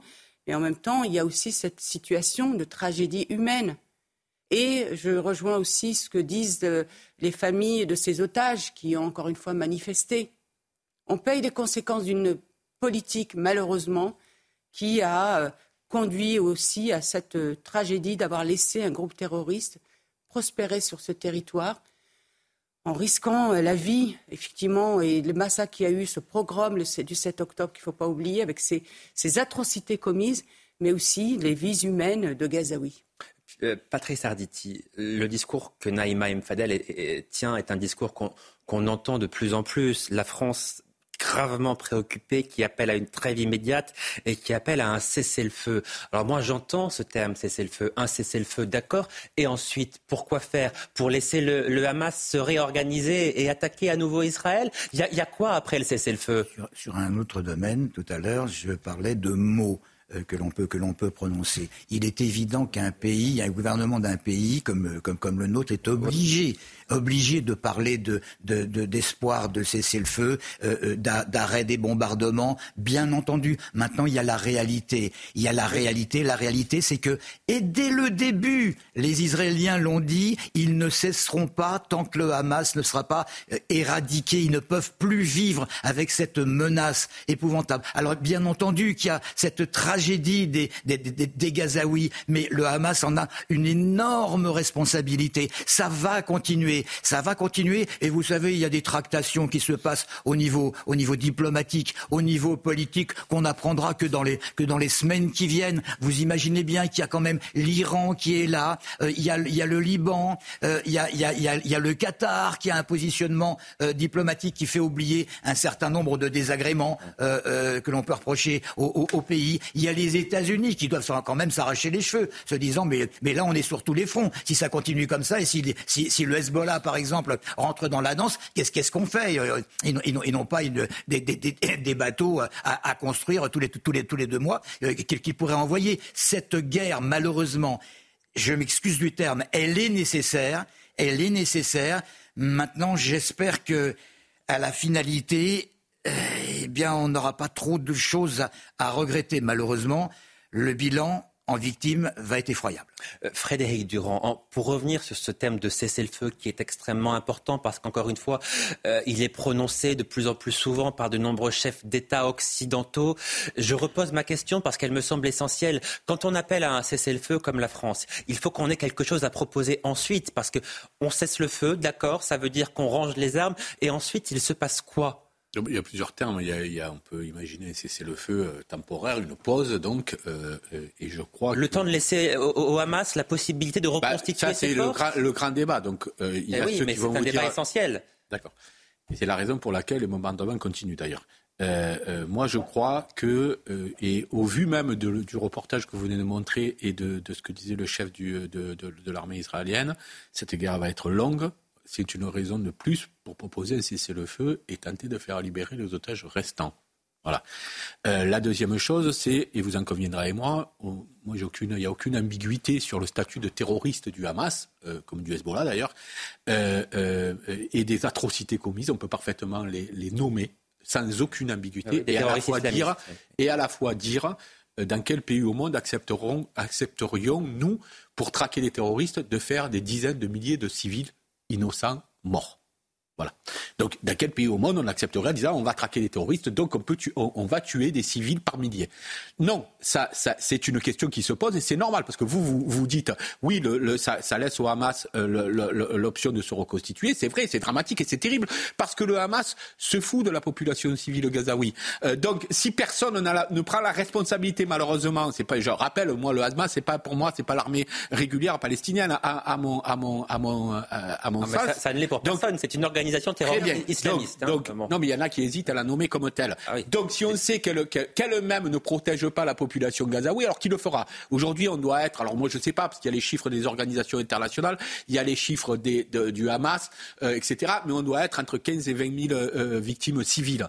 Euh, est-ce que c'est jusqu'où c'est acceptable? Pourquoi vous avez ces et beaucoup de pays occidentaux parce que vous parliez de Paris, mais il y a Londres, il y a Berlin qui à l'unisson disent il faut il faut pouvoir faire quelque chose? Parce que Autant on peut comprendre l'objectif qui est l'éradication du Hamas, que beaucoup de gens partagent, y compris en Occident et partout. Euh, euh, mais autant on se dit, mais pour combien de victimes civiles? Est-ce que c'est la bonne manière de faire? Est-ce que c'est la bonne méthode? On a aussi le droit de se poser des questions quand on sait qu'il y a des femmes et des enfants qui meurent. Et à la fois, on se dit, mais oui, mais le Hamas, eux, ils jouent cette carte-là parce que eux, finalement, ils veulent se mettre l'opinion internationale dans la poche par le biais des morts, euh, des morts civiles et des innocents qui meurent. Donc c'est assez terrible parce que où on rentre dans la, dans la perversité, je dirais, du Hamas, mais malgré tout, euh, voilà. Ou alors on accepte qu'il y ait euh, autant de morts civiles, ce qui est pas acceptable pour traquer les terroristes. Euh, et je pense qu'aucun pays au monde ne l'accepterait. D'ailleurs, ça se passerait dans n'importe quel autre pays au monde. On dirait oui, mais là, on est à 20 000 morts civiles, on ne peut pas, pour traquer des, terroristes, en faire autant, même si la situation est Chacun voit midi à sa porte. Lorsqu'on est parent... je, vous coupe parce qu'il est midi 15. On ah, poursuit ce débat tout de suite. L'essentiel de l'actualité avant cela, Somaya Labidi. La garde à vue du père de famille soupçonné d'un quintuple homicide à mots a été prolongée. L'homme de 33 ans est hospitalisé depuis hier et n'a toujours pas été entendu du fait de son état de santé. Il est suspecté d'avoir tué sa femme et leurs quatre enfants à leur domicile dans une scène de crime d'une très grande violence selon le procureur de la République. Israël, vous en parliez à l'instant, multiplie les frappes sur la bande de Gaza et selon l'armée israélienne, l'opération militaire contre le Hamas pourrait durer encore, je cite, de nombreux mois et cela en dépit des vives euh, préoccupations humanitaires de la communauté internationale. Euh, de son côté, Paris se dit gravement préoccupé par la situation. Et puis une tempête fait neuf morts sur la côte est de l'Australie. Les victimes se trouvaient dans les provinces de Queensland et de Victoria, euh, deux régions touchées depuis lundi par des orages et des vents violents provoquant chute d'arbres et crues soudaines. Euh, conséquence, plus de 80 000 foyers restent privés d'électricité. Patrice Arditi, je vous redonne la parole pour rebondir sur ce que disait euh, Frédéric Durand avec la question suivante. Est-ce que si c'est la France qui avait connu ce qu'a connu Israël, c'est-à-dire 1200 euh, morts, donc rapporté à la population française, ça ferait à peu près 12 000 morts, 12 000 morts victimes du terrorisme en une journée sur le sol français. Est-ce que vous pensez que la France ne serait pas entrée en, guerre contre, euh, des, contre le pays qui abriterait cette organisation? Est-ce que vous pensez que la France ne se serait pas défendue et aurait hésité euh, éventuellement vis-à-vis du, nombre de morts civils? Je ne conteste pas la guerre, il faut être... Euh, je, pense que la France, évidemment, réagirait de la même manière. Et vous savez pourquoi? Parce que nous, sommes, nous avons une démocratie et qu'Israël également une démocratie. Et, c'est là l'important. C'est là l'important face à, au, Hamas, qui était un amas de, terroristes haineux, haineux et qui, n'a rien, qui n'a rien d'une structure, d'une structure absolument normale avec laquelle on peut, on peut euh, négocier, à qui, à qui on peut faire confiance. Maintenant, ce que je voulais dire tout à l'heure, on voit midi à sa porte. On est par exemple de la famille d'un otage, bien entendu qu'on veut tout arrêter pour que les otages soient libérés. On est gazaoui, bien entendu qu'on veut que les bombardements euh, euh, cessent. On est israélien hors, hors otage. On sait très très bien que si le Hamas ne disparaît pas, ils sont foutus. Ils sont complètement fichus. Mais si Israël devait tomber, c'est-à-dire, je parle d'un embrasement arabes en général, hein, euh, avec les terroristes et puis des Arabes qui vont suivre derrière, des pays arabes qui vont suivre derrière par, par, mimétisme. Bon, si jamais Israël devait tomber, ça n'est pas qu'Israël qui tomberait, c'est à, à moyen terme d'autres pays démocratiques et nous en faisons partie. Et ça, on ne peut pas laisser faire. Alors, de toute façon, là, pour l'instant, on peut clamer au cessez-le-feu, on peut réclamer des trêves, il y en aura peut-être, j'espère, pour des couloirs humanitaires, parce que c'est extrêmement important. Il ne faut pas que les Gazaouis meurent de faim. On en, parle depuis, depuis 3-4 jours. Je pense que le gouvernement israélien également euh, n'a pas du tout l'intention de perdre euh, euh, la communication, la communication qui, qui, régit quand même un certain nombre de choses dans, dans, le monde. les Israéliens ne peuvent pas se permettre d'être des, des tortionnaires avec un grand T, si je puis m'exprimer ainsi. Donc il y aura fatalement des petites avancées, mais ça va durer des mois et malheureusement il va y avoir encore plus de victimes. Euh, qui, parce qu'au bout, vous disiez pour quelle solution Au-delà, la solution, c'est qui encore pour une solution à deux États dans la région? Parce que, excusez-moi, mais si on oublie que c'est la seule possibilité mais c'est pas la question qui se pose maintenant, pardon, parce que ça, ça se négocie pas avec le Hamas. Euh, oui, non, non, mais ça se négocie pas avec le Hamas, mais c'est quand même important. C'est quand même important de savoir quelle doit être la finalité. Parce que le problème, c'est que, évidemment, que le Hamas n'en voulait pas. Non, mais ce que je veux vous dire, c'est que ce qui est en train de se passer aujourd'hui, justement, a un impact sur cela, parce que ça radicalise les positions de chacun. Or, il n'y a pas de sortie possible du conflit, donc de l'arrêt des morts euh, et des victimes civiles notamment, sans un accord sur ce que devra être demain ce territoire. Oui, j'entends bien ce que vous nous dites, mais là, mais, c'est complètement hypocrite. Non, pardon, mais de, toute façon, demander à un Israélien de base s'il veut, s'il veut euh, cette notion des, deux États, il va dire mais on l'aurait souhaité avant. Ça n'est plus possible. Demander, ah à, demander à des familles palestiniennes qui ont eu parce qu'il y a alors, des, alors des victimes parmi au milieu. Non, mais si vous dites que finalement il va y avoir une colonisation totale, c'est ce que vous dites de la Cisjordanie et de la bande de Gaza par Israël, c'est ce que je comprends. Si ce, serait ça une solution, ça ce sera invivable non plus. Euh, euh, alors là, je peux vous dire que il faut trouver une autre, une autre la solution. solution une autre solution à deux États qui continuent de défendre toutes les capitales. Un territoire désarmé, un territoire désarmé complètement. Avec... Euh, européenne et, occidentale. Et cette solution politique, évidemment, tout le monde la souhaite, mais l'objectif ah, immédiat d'Israël, c'est d'abord et avant tout d'assurer cette sécurité et ces discussions On ne peut dire sa survie. Sa survie. Et, cette discussion ne pourra venir que dans un, dans un second temps. Je veux qu'on écoute à présent à nouveau Carl Olive, qui était ce matin mon, invité dans l'interview politique de, de 8h10 il a évoqué Jean-Luc Mélenchon, ses positions, les positions de la France euh, insoumise, avec des déclarations absolument ignobles depuis le 7 octobre. Et pour lui, eh bien, euh, il faut carrément ficher S Jean-Luc Mélenchon. Écoutez-le. Il y a quelques semaines sur CNews, vous disiez que Jean-Luc Mélenchon devrait être fiché S car il est bien plus dangereux qu'un certain nombre de fichiers S dans notre pays. Vous redites la même chose aujourd'hui? Ah, je redis la même chose. Euh, je pense qu'un euh, certain nombre, je ne généralise pas, hein, mais un certain nombre de, personnes de la France insoumise, Jean-Luc Mélenchon, sont euh, des dangers pour la société. Vous ne mesurez pas les dégâts qui sont occasionnés avec des mensonges qui sont traduits comme vérité, dans nos, notamment dans nos quartiers populaires, où la diversité fait, fait son œuvre. C'est insupportable. Et oui, c'est très dangereux. Moi, les deux dernières menaces de mort que j'ai eues, et je ne suis pas le seul, et, je je m'en plains pas, sont l'émanation de militants de, de la France insoumise. C'est insupportable. S, il est peut-être fiché S Naïma M. Fadel, bon, c'est une forme de provocation euh, de, la part de, de Carl Olive. Mais néanmoins, ce qu'il dit, il dit Jean-Luc Mélenchon représente un véritable danger pour notre pays, notamment depuis le 7 octobre, par cette déclaration à la limite de l'antisémitisme, certains diraient même des déclarations antisémites. Il a mis en danger, il a contribué à mettre en danger nos compatriotes euh, juifs, et à ce titre-là, oui, il doit être considéré comme un danger pour la République. Vous partagez cet avis? Je pense que Jean-Luc Mélenchon euh, joue un jeu très très dangereux depuis d'ailleurs euh, depuis la présidentielle. Je, trouve que c'est vraiment parti. c'est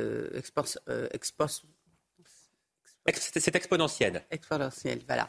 Et il, jette vraiment de l'huile sur le feu. Il est extrêmement dangereux parce que son discours est un discours qui plaît à certaines personnes qui n'ont absolument pas voulu euh, condamner les atrocités commises par le Hamas, qui n'ont pas voulu déclarer le Hamas comme un groupe terroriste.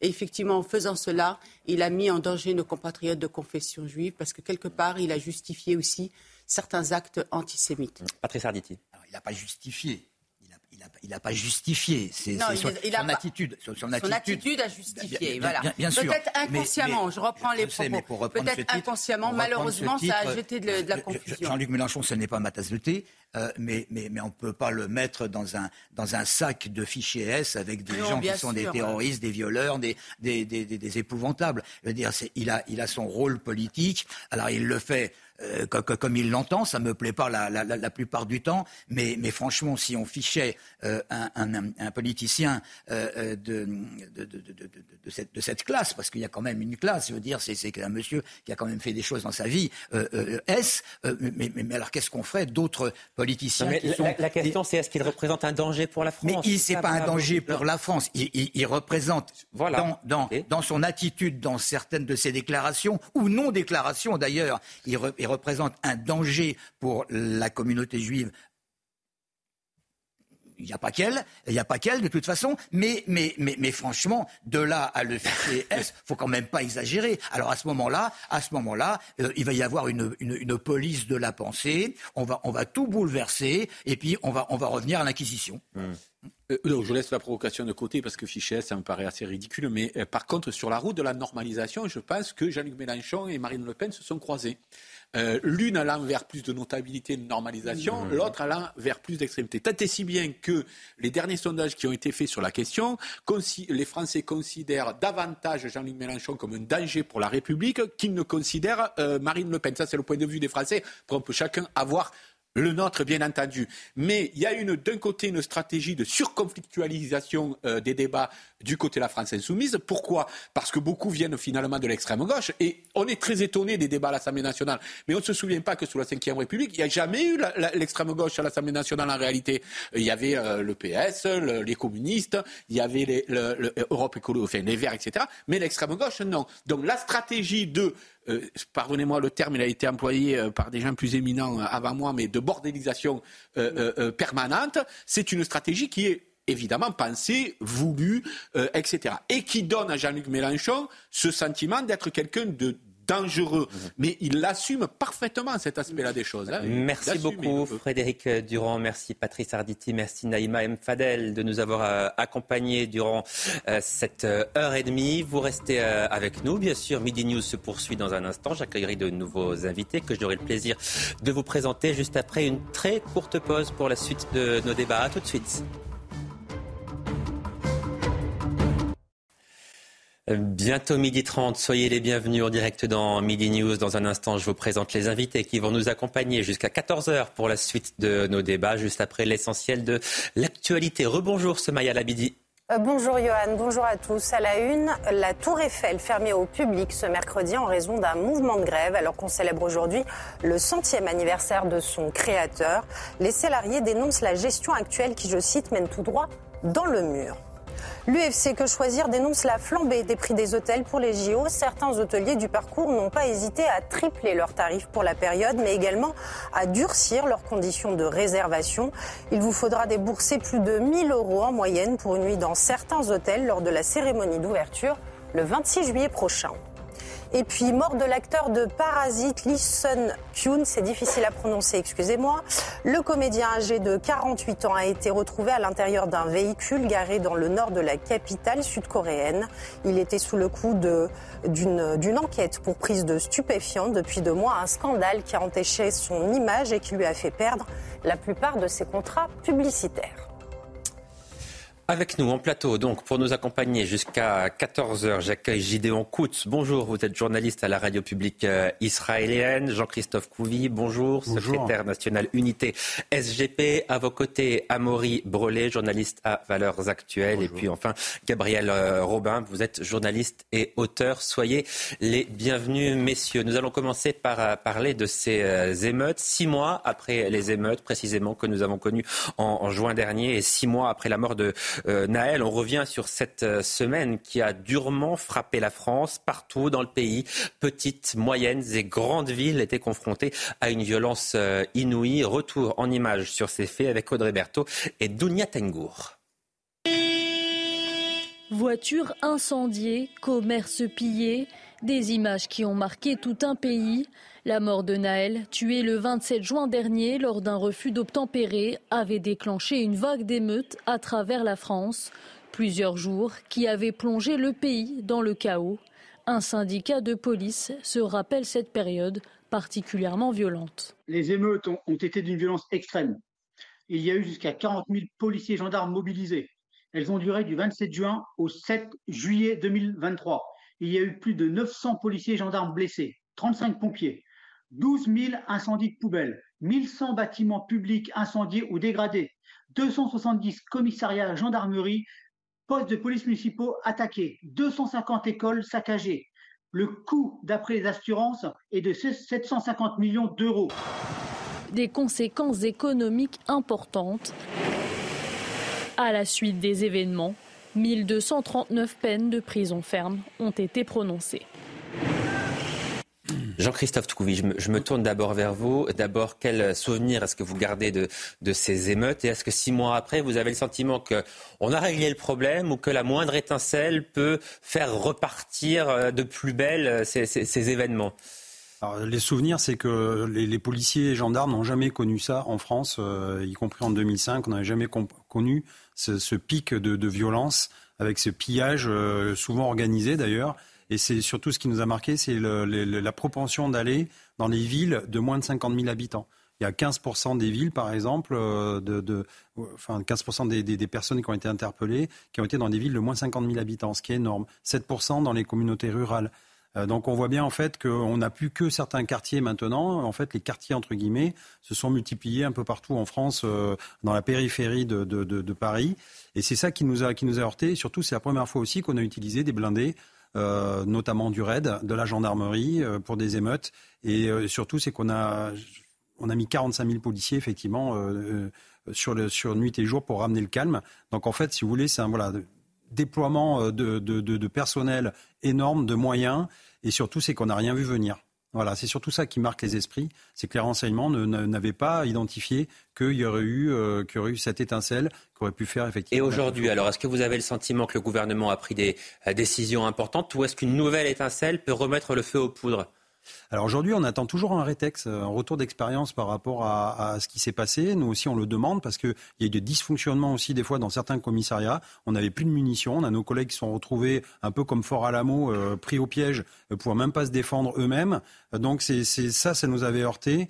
Et surtout, c'est qu'on aimerait bien justement maintenant réfléchir à comment on pourrait travailler en amont par rapport à. Mais ça, on, mais on ne l'a pas fait depuis six mois. Enfin, je me mets à la place des gens qui nous écoutent et qui doivent se dire, mais c'est quand même incompréhensible. Depuis six mois, il ne s'est rien passé. Dans l'administration, il est toujours urgent d'attendre. Donc, euh, en fait, c'est toujours ça. Euh, et nous, on a, on a, là, on est, on est focalisé sur les JO. Et du coup, on a l'impression qu'on met un peu ça de côté, qu'on attend. Euh, alors oui, il y a déjà eu des, des, des, des, petites remontées, mais pas assez. On veut vraiment, nous, euh, vraiment des, assises, savoir ce qui s'est...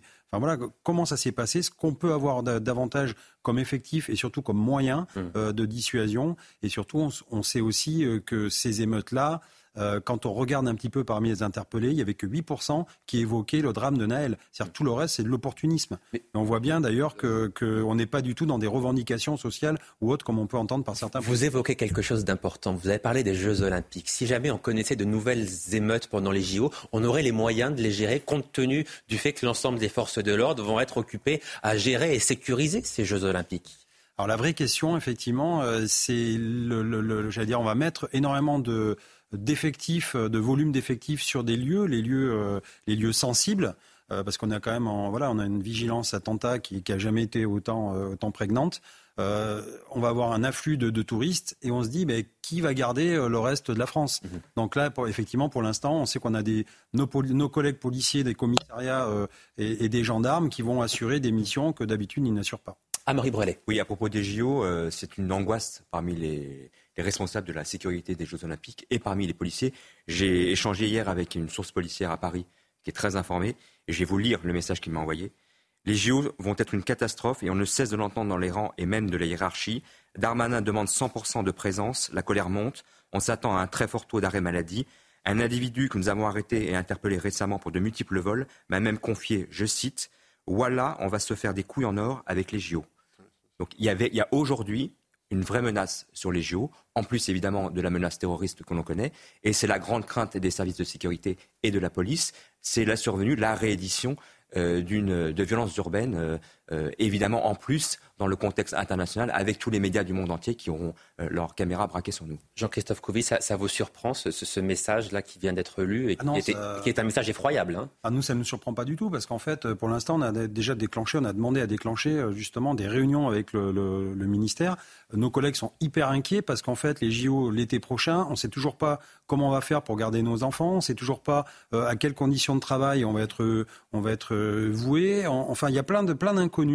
Et du coup, bah, euh, le moral des troupes est pas très, pas très, très bon. Et on se pose plein de questions, on n'a pas de réponse. Et sur ce jeune homme qui dit, pardon, je reprends l'expression, mais qui dit, on va se faire les couilles en or. Est-ce que vous, est-ce que vous craignez qu'il y ait effectivement des jeunes délinquants qui cherchent à profiter de l'absence dans certains endroits des forces de l'ordre pour piller, pour saccager, pour euh, réitérer une, forme d'émeute, peut-être pas de cette ampleur-là, mais en tout cas pour en profiter, pour s'en prendre une nouvelle fois à la France?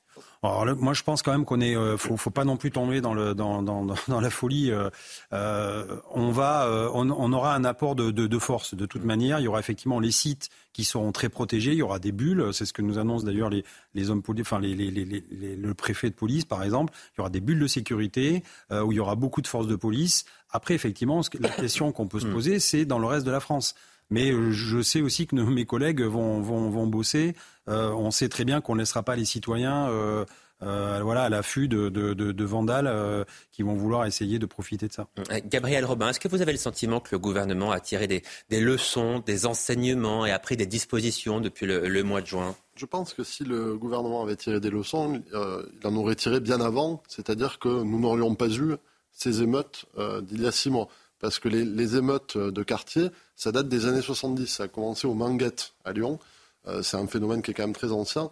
Effectivement, M. Couvi avait raison de souligner que cette fois-ci, il y a eu une intensité dans la violence pendant une semaine euh, qui était inédite, euh, avec, je me souviens très bien de vidéos qui sont passées sur les réseaux sociaux avec l'usage d'armes à feu en l'air, mais ça reste des armes à feu. Il y a eu un phénomène aussi un petit peu de riot porn, c'est-à-dire de pornographie de l'émeute, avec diffusion de ces émeutes et, des actes sous une forme de jeu aussi. qui, quel quartier fera le pire Quel quartier fera le truc le plus gros Il y a eu des braquages de concessionnaires automobiles, il y a eu des assauts de supermarchés, il y a eu un mammouth qui a été, qui a été pris d'assaut. Euh, vous avez fait référence à Fort Alamo. Moi, ça m'avait fait penser au film de John Carpenter, euh, Assaut sur le Central 13. Mm. Euh, certaines images évoquaient véritablement ça, c'est-à-dire une, forme de dystopie qui prenait corps dans le pays pendant plus d'une semaine, avec une intensité totale, avec des villes qui étaient sous couvre-feu quasiment. Marseille, par exemple, en plein centre-ville, vous avez eu des assauts un petit peu partout et les gens qui n'osaient pas sortir de chez eux. Euh, et euh, M. Couvi disait aussi une chose très intéressante sur le, fait que désormais ce ne soit plus euh, concentré uniquement dans les banlieues parisiennes, marseillaises, lyonnaises, toulousaines, mais aussi dans les villes moyennes. et le drame de Crépol l'a illustré. C'est-à-dire que chaque ville a son quartier, entre guillemets, sensible, difficile, populaire, enfin vous le qualifiez comme vous voulez. et chacun de ces quartiers est aujourd'hui un bastion du trafic de drogue, etc. Pour en venir au JO, moi je, pense, je ne vois pas de possibilités d'émeutes pendant les JO. En revanche, du vol d'opportunités, de pickpocket, des braquages, euh, des, euh, des, des, assauts de, de, voitures, de touristes, euh, ça, ça me paraît très possible. Et puis dans la masse, dans la foule de touristes qu'il va y avoir, si j'étais un touriste japonais ou américain, je ferais quand même très très attention à mon portefeuille et à mon téléphone portable.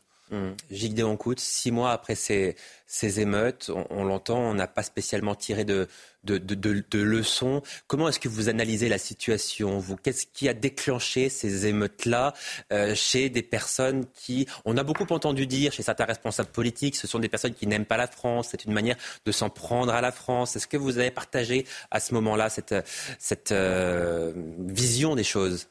Non, je pense qu'en principe, euh, si ces personnes sont là, c'est qu'ils aiment en France ou de toute façon elles veulent vivre en France, mais je ne pense pas que la situation de base ait changé pendant des années.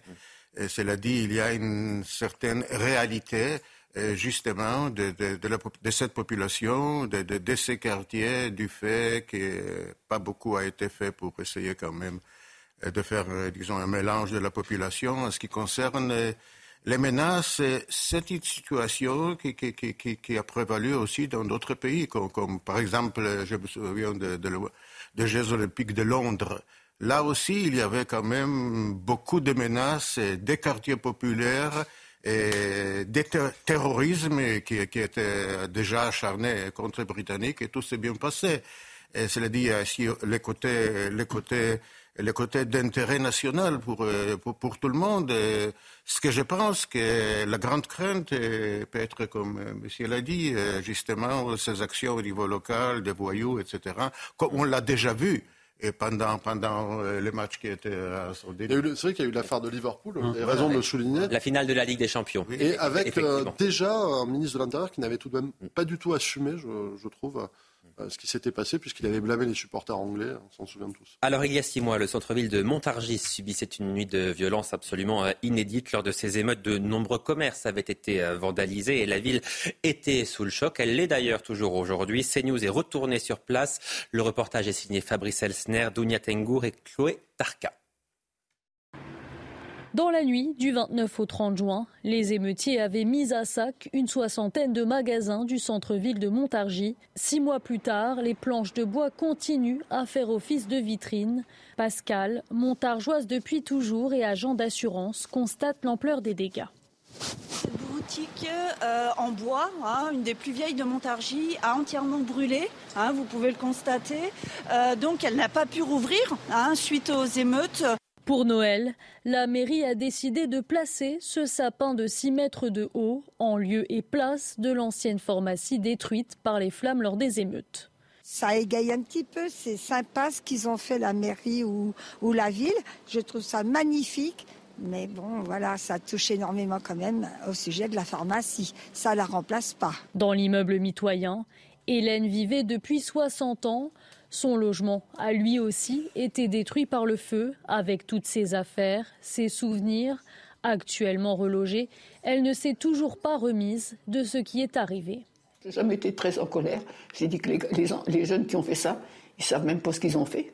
Ils savent pas ce qu'ils ont fait. Et pourquoi ils ont fait ça? Ils ne ils pourraient pas me le dire. Ils ont besoin d'argent, ils ont besoin de quelque chose, je sais pas. Ça leur rapporte quoi? Oh, Un an ou deux de prison. Et encore, ils ne les font jamais. Mais moi, ça fait pas un an que je suis là, mais je suis déjà en prison. Début décembre, le tribunal de Montargis a condamné six hommes à des peines de prison ferme allant de 12 à 24 mois pour avoir participé aux émeutes. Et je vous propose d'écouter à, présent euh, ce son, ce témoignage d'une commerçante de Montargis qui, elle aussi, a tout perdu lors de ces émeutes et qui n'a toujours pas pu retrouver six mois après euh, son commerce. Écoutez-la écœuré, écœuré, dégoûté parce que pourquoi, pourquoi, qu'a-t-on fait pour mériter ça? Euh, De quel droit on peut saccager euh, la vie de quelqu'un? Il y a des gens qui vont même pas s'en remettre. C'est épouvantable. Heureusement qu'il y a quand même une solidarité euh, entre nous, une clientèle qui est quand même fidèle et tout, mais enfin, c'était pas tout. Hein. Vous êtes dans, dans votre, dans votre. Moi, je suis, je suis enfermé, je suis en cage là-dedans, enfermé totalement. Euh, je vois pas à peine le jour, je ne peux pas errer, donc je suis en prison. C'est moi la prison. Et bientôt, là, on attaque, bientôt notre septième mois. Et moi, je ne serai pas réparée avant euh, mi du mois de février. Et on revient sur ces témoignages extrêmement euh, poignants juste après l'essentiel de l'actualité. Somaya Labidi, bonjour. Bonjour Johan, bonjour à tous. À la une, comme il l'avait annoncé au lendemain du vote, Emmanuel Macron a saisi le Conseil constitutionnel concernant la loi immigration. Le chef de l'État explique avoir saisi les sages, je cite, eu égard à l'ampleur de l'évolution du texte par rapport à sa version initiale et à l'importance pour notre nation des droits et principes constitutionnels en cause. L'amoxicilline bientôt de retour dans les pharmacies. Selon l'agence de sécurité du médicament, l'antibiotique est actuellement en cours de livraison chez les grossistes répartiteurs qui assureront ensuite sa distribution. Et puis la chanteuse Shakira, honorée par une statue à son effigie dans sa ville natale en Colombie. C'est un monument de plus de 6 mètres de haut en bronze et aluminium qui représente la pop star exécutant l'un de ses mouvements de danse emblématiques. Gabriel Robin, on, revient avec vous sur ces témoignages extrêmement puissants qu'on a entendus de ces, de ces habitants, une habitante de Montargis, euh, cette commerçante de Montargis qui ont toutes les deux perdu soit leur logement, soit leur commerce, qui euh, six mois après euh, sont relogés mais dans des conditions assez précaires. Cette commerçante qui a tout perdu, toutes les deux disent on est en prison. C'est un terme qui revient, un terme extrêmement puissant. Ces émeutes, on a l'impression qu'elles sont loin, mais pour ces habitants qui ont tout perdu, qui ont eu certainement extrêmement peur durant cette semaine, d'émeutes, eh bien, ces émeutes, ils les vivent encore aujourd'hui au jour le jour, en réalité. J'allais euh, justement euh, signaler que ces deux personnes ont employé ce même terme de prison, qui est quand même très fort. Euh, il faut savoir aussi que les commerçants ont souffert de ces émeutes, mais ça fait plusieurs années qu'il y a des troubles sociaux en France, qu'on a eu les gilets jaunes, qu'il y a effectivement donc beaucoup de, de, commerces qui ont eu leurs activités économiques perturbées. Il y a eu le Covid, il y a effectivement les émeutes, mais il y a régulièrement des problèmes d'insécurité sans hors cadre émeute. Euh, donc ces gens-là se sentent prisonniers dans leur propre pays. Quand même terrible. Et vous avez aussi des gens qui se disent parfois nostalgiques de leur pays alors qu'ils y vivent. Euh, c'est-à-dire nostalgiques d'une époque perdue. Euh, Parce que la France ne serait plus la France. Parce que la France ne serait plus la France ou que du moins la douceur de vivre, la prospérité semblent être des, souvenirs lointains et peut-être aujourd'hui une utopie, c'est-à-dire euh, un objectif, un horizon inatteignable. Et euh, si vous couplez à ça euh, une qualité de vie dégradée, mais aussi une fiscalité importante, des revenus qui déclinent, une inflation qui ne cesse, en tout cas qui a, qui a connu un petit, un redout ces derniers mois, mais qui tout de même a été importante ces dernières années, eh bien les gens, oui, se sentent prisonniers de leur existence et ne se sentent plus maîtres de leur destin. Et ce qu'ont dit ces deux femmes, oui, c'est très touchant. Je pense qu'il n'y a pas qu'elles qui le pensent. Même des gens qui n'ont pas subi aussi directement les émeutes peuvent ressentir cela. Et euh, là, il y a, c'est le, politique qui doit s'emparer du sujet. Euh, et, surtout y arriver. Mais euh, parfois, on se sent, euh, oui, impuissant, euh, de la même manière que ces deux dames. Jean-Christophe Couvi, pour rebondir sur ce que vient de dire Gabriel Robin, Charles Trenet chantait Douce France. Ça fait combien de temps qu'elle n'est plus douce, la France? De Votre expérience ah de policier, à quel moment la France a-t-elle basculé? Il y a combien de temps qu'on a basculé dans une période, effectivement, où tout est devenu très compliqué, où les Français ont commencé à se sentir en insécurité? Voilà, à quel moment vous situez ce point de bascule? Moi, je vais vous dire très clair, hein, on en parlait hier soir avec les collègues, c'est dès lors qu'on a ouvert les frontières. Voilà. Il n'y a plus de frontières en France. Du coup, il y a la libre circulation des biens, des personnes. On ne contrôle plus rien. Euh, d'ailleurs, on, voit bien, euh, l'Allemagne a, refermé des frontières, enfin remis des gardes frontières euh, récemment là, du, côté, enfin, face à la Hongrie, Tchéquie et, la Suisse. Ils ont bloqué 40% de l'immigration clandestine. Voilà, juste en remontant, en, en mettant des gardes frontières. Après, je vais vous donner un état. Ce week-end, j'étais à Périgueux, petite ville de 35 000 habitants, 40 000 habitants. Euh, mes collègues me disaient, en 2019, à peu près, il y avait 400 gardes à vue par an. Aujourd'hui, on va dépasser les 1000. Imaginez un petit peu le, le bon qu'il y a. Là, j'ai des collègues de Longwy, dans l'est de la France, qui nous disent au secours, on est 94 policiers pour un bassin, c'est euh, d'à peu près 200 000 personnes. Voilà, 94. L'administration dit non, non, vous êtes que 70 000 habitants, c'est déjà bien assez. En fait, il y a une paupérisation aussi des forces de police. On n'a pas assez d'effectifs par rapport à une, délinquance qui ne cesse d'augmenter. On n'arrête pas de l'expliquer, de le dire, de le hurler. Et on voit bien qu'effectivement, on a, un État qui s'est fait dépasser qui essaye de mettre des rustines là où il faut, mais malheureusement, on a pris beaucoup de retard. Beaucoup de retard avec les différentes RGPP, donc euh, de Nicolas Sarkozy, avec la, la MAP. générale des politiques. Voilà, la MAP aussi euh, de, François Hollande. Et on voit bien aujourd'hui bah, qu'on paye tous ces, euh, tous ces, ces pseudo-efforts économiques et qu'aujourd'hui, on est, on, est, on est bloqué par rapport à ça. Et tous les services de l'État, pas que la police, d'ailleurs, tous les services régaliens disent la même chose et font le même constat. on est à poil. Mais à Maurice Brelet, les émeutes que nous avons connues en juin dernier, elles ne sont pas liées à l'ouverture des frontières parce que la plupart de ces émeutiers, ils sont français. Ils sont français. Alors beaucoup d'entre eux, contrairement à ce qu'a pu dire euh, Gérald Darmanin en parlant de Kevin et Matteo, euh, sont d'origine immigrée et c'est le symbole à nouveau de, l'échec euh, patent de notre politique d'intégration et d'assimilation et de la faillite de l'éducation nationale notamment.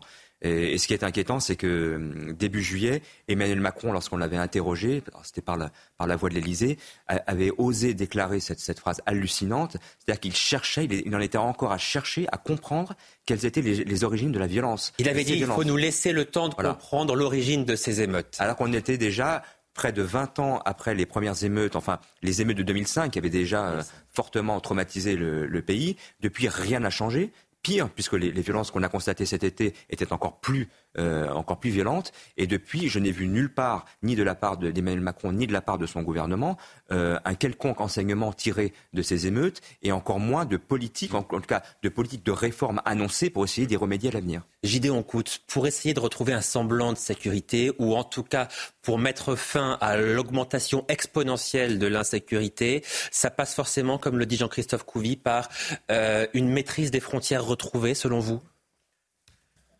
Peut-être, mais je ne pense pas que ça devrait être la, seule raison. Comme ça a été bien indiqué, il s'agit quand même euh, des Français et donc euh, de la politique d'intégration, mais on n'a que prendre euh, l'exemple des États-Unis, où les émeutes étaient beaucoup plus notoires, des émeutes terribles, et là aussi par des Américains de souche, des Noirs en l'occurrence, qui se sont sentis opprimés ou touchés. Donc là, les problèmes plutôt, à mon avis, d'ordre extérieur, notamment parce qu'il faudrait s'habituer quand même à beaucoup d'étrangers qui viendront pour les Jeux olympiques. Donc là, je ne pense pas qu'avec une philosophie qui est, l'étranger, c'est les dangers, on pourra gérer et on pourra gérer le, grand problème. Mais là, il s'agit aussi des statistiques. Il faut, il faut voir exactement qui sont les responsables. Mais je pense que c'est l'État général probablement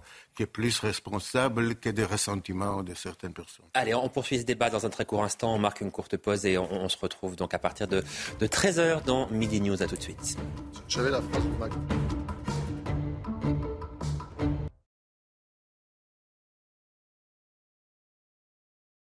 Soyez les bienvenus en direct sur euh, CNews. L'essentiel de l'actualité avec vous. Somaya Labidi, bonjour. Bonjour Johan, bonjour à tous. À la une, alors qu'on célèbre le centième anniversaire de la mort de son créateur, la Tour Eiffel est fermée au public ce mercredi en raison d'un mouvement de grève. Les salariés dénoncent la gestion actuelle qui, je le cite, mène tout droit dans le mur.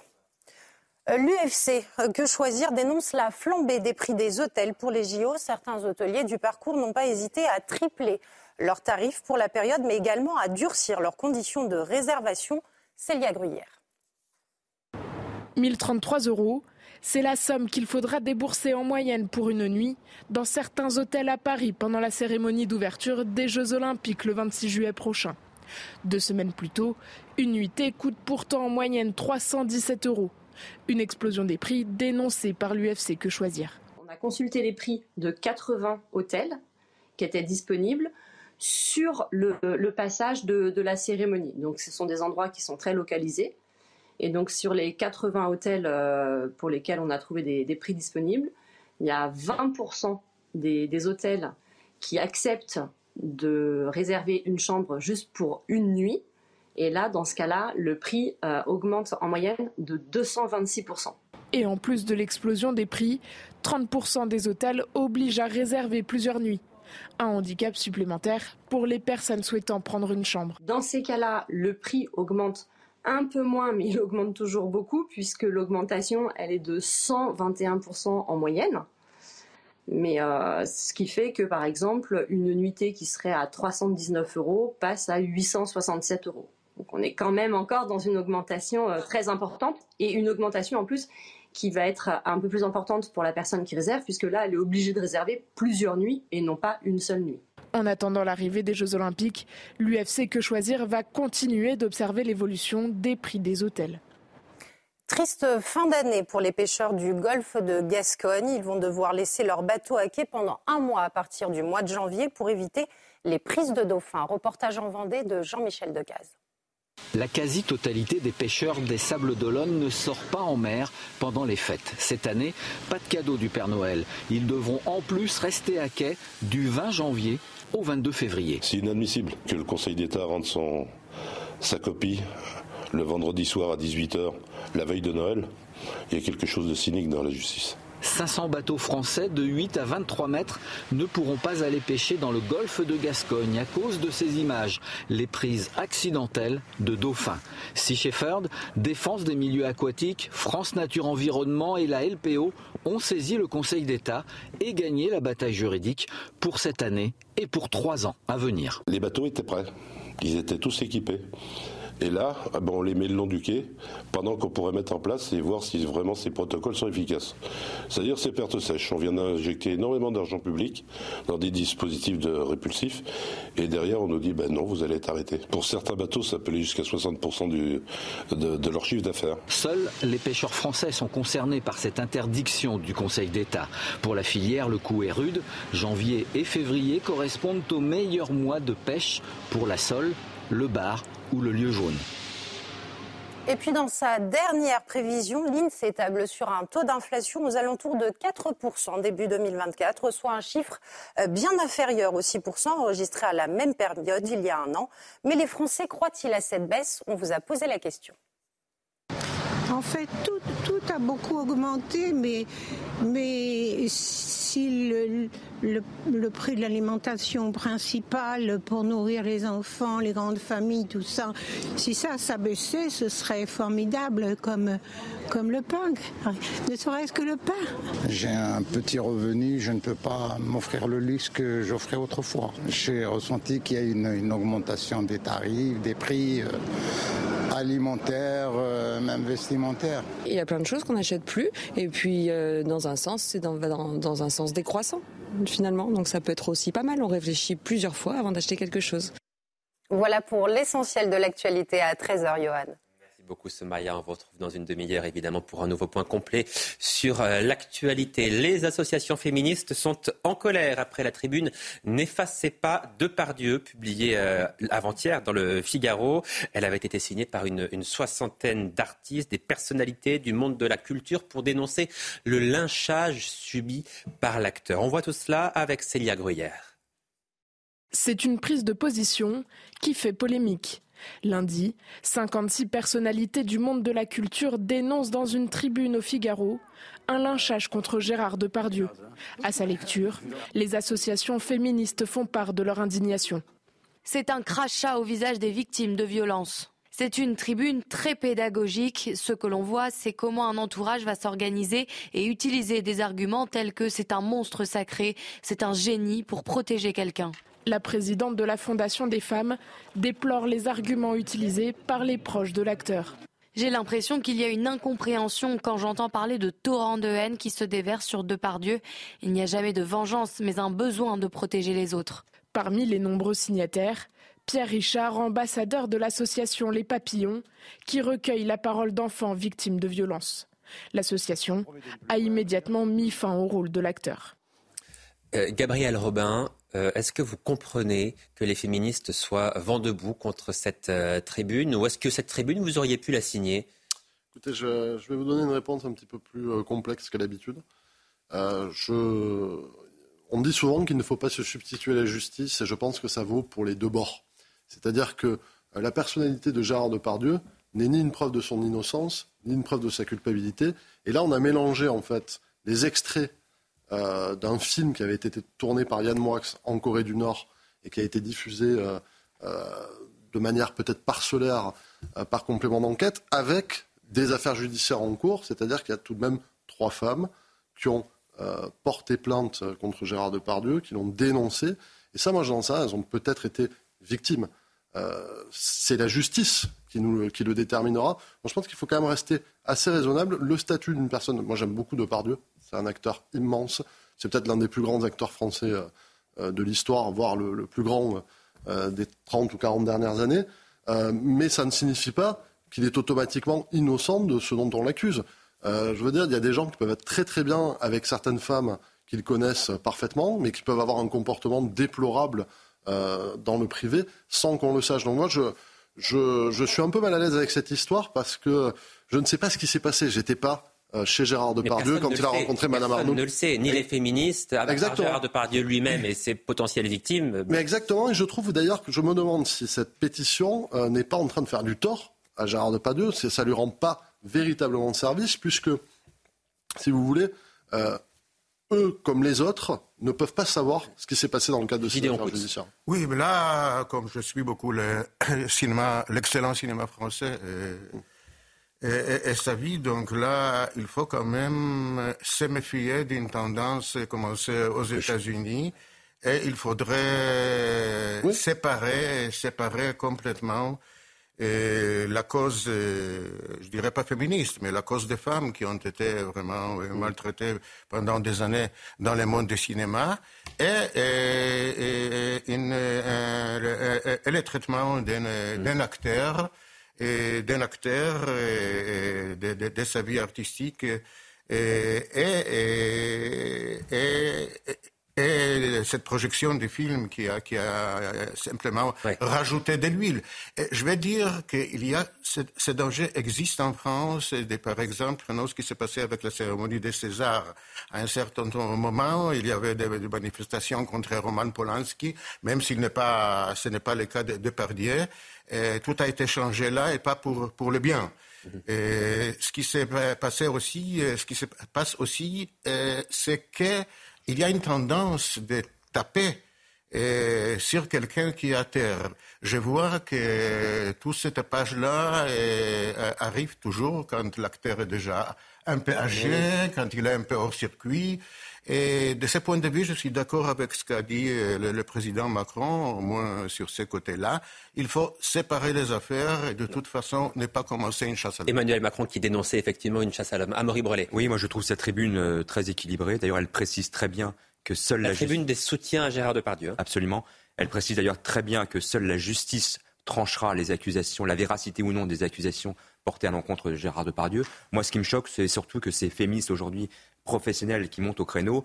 Elle n'était pas là pour euh, soutenir les Iraniennes lorsqu'elles combattaient le régime des Mollahs. Elle n'était pas là non plus pour dénoncer les crimes odieux euh, perpétrés contre les Israéliennes et les femmes juives à Gaza par les terroristes du Hamas. Et elle n'était pas là non plus pour défendre euh, Claire, cette jeune femme violée par un migrant sous OQTF à Paris il y a quelques, quelques semaines. Voilà. Là, il y a une hypocrisie à deux poids, deux mesures dégueulasse. Parlons à présent de cette loi immigration qui est entre les mains du Conseil constitutionnel. Emmanuel Macron lui-même l'a saisie, c'est officiel depuis euh, hier soir. Voyons précisément ce qui pourrait être retoqué par les sages de la rue Montpensier avec la rédaction de CNews. Quelques minutes avant le vote de la loi immigration par les sénateurs, Gérald Darmanin avait annoncé la couleur. Des mesures sont manifestement et clairement contraires à la Constitution. Le travail du Conseil constitutionnel fera son office. Une trentaine de mesures de la loi immigration pourraient être censurées par le Conseil constitutionnel. La première, celle qui concerne les conditions d'accès aux prestations sociales comme l'aide au logement ou encore les allocations familiales. L'obligation pour des étrangers extracommunautaires sans travail de résider en France pendant au moins cinq ans pourrait s'apparenter à une forme de préférence nationale et donc à une rupture d'égalité. Le durcissement du regroupement familial pourrait également être considéré par le Conseil des sages comme contraire aux principes fondamentaux qui visent à protéger les familles, qu'elles soient françaises ou étrangères. En début de semaine, Elisabeth Borne s'était interrogée sur l'une des nouvelles règles du regroupement familial, l'obligation pour les proches du demandeur de maîtriser la langue française. Il est prévu que si vous épousez demain un Canadien ou un Japonais, il ne peut pas rejoindre la France s'il ne parle pas bien français. On va interroger le Conseil constitutionnel. Enfin, le rétablissement du délit de séjour irrégulier ou encore les restrictions du droit du sol pourraient également constituer des cavaliers législatifs, des mesures considérées sans rapport avec la loi immigration. Bonjour Christophe Couvillon. On, voit bien avec ce reportage qu'il y a un, vrai risque, c'est que cette loi immigration, elle devienne en réalité une sorte de coquille vide. Bah, écoutez, euh, si il euh, y a eu tout, c'est le, c'est tout ça pour ça un peu. Vous savez, euh, le gadget arrive là, c'est l'époque des cadeaux. on comprend pas pourquoi il y a eu tout ce, ce, ce ce cinéma dans l'Assemblée dans, nationale si à la fin, de toute façon, une loi est votée, on dit, bah, de toute façon, elle n'est pas constitutionnelle. Alors attendons quand même la décision. Hein, bah mais, oui, mais je veux dire, mais même, déjà, mais même déjà l'idée de dire, tiens, on va, on va la faire vérifier parce qu'il nous semble qu'elle n'est pas constitutionnelle alors qu'on s'est battu pour la faire voter. Enfin, nous, vu du terrain, on se dit, mais, mais, en fait, on est gouverné ou on n'est pas gouverné? Qui, qui, qui, est dans l'Assemblée nationale? Qui est au Sénat? Enfin, on ne sait pas si les, les députés, les sénateurs sont coupés du monde ou pas, je ne sais pas.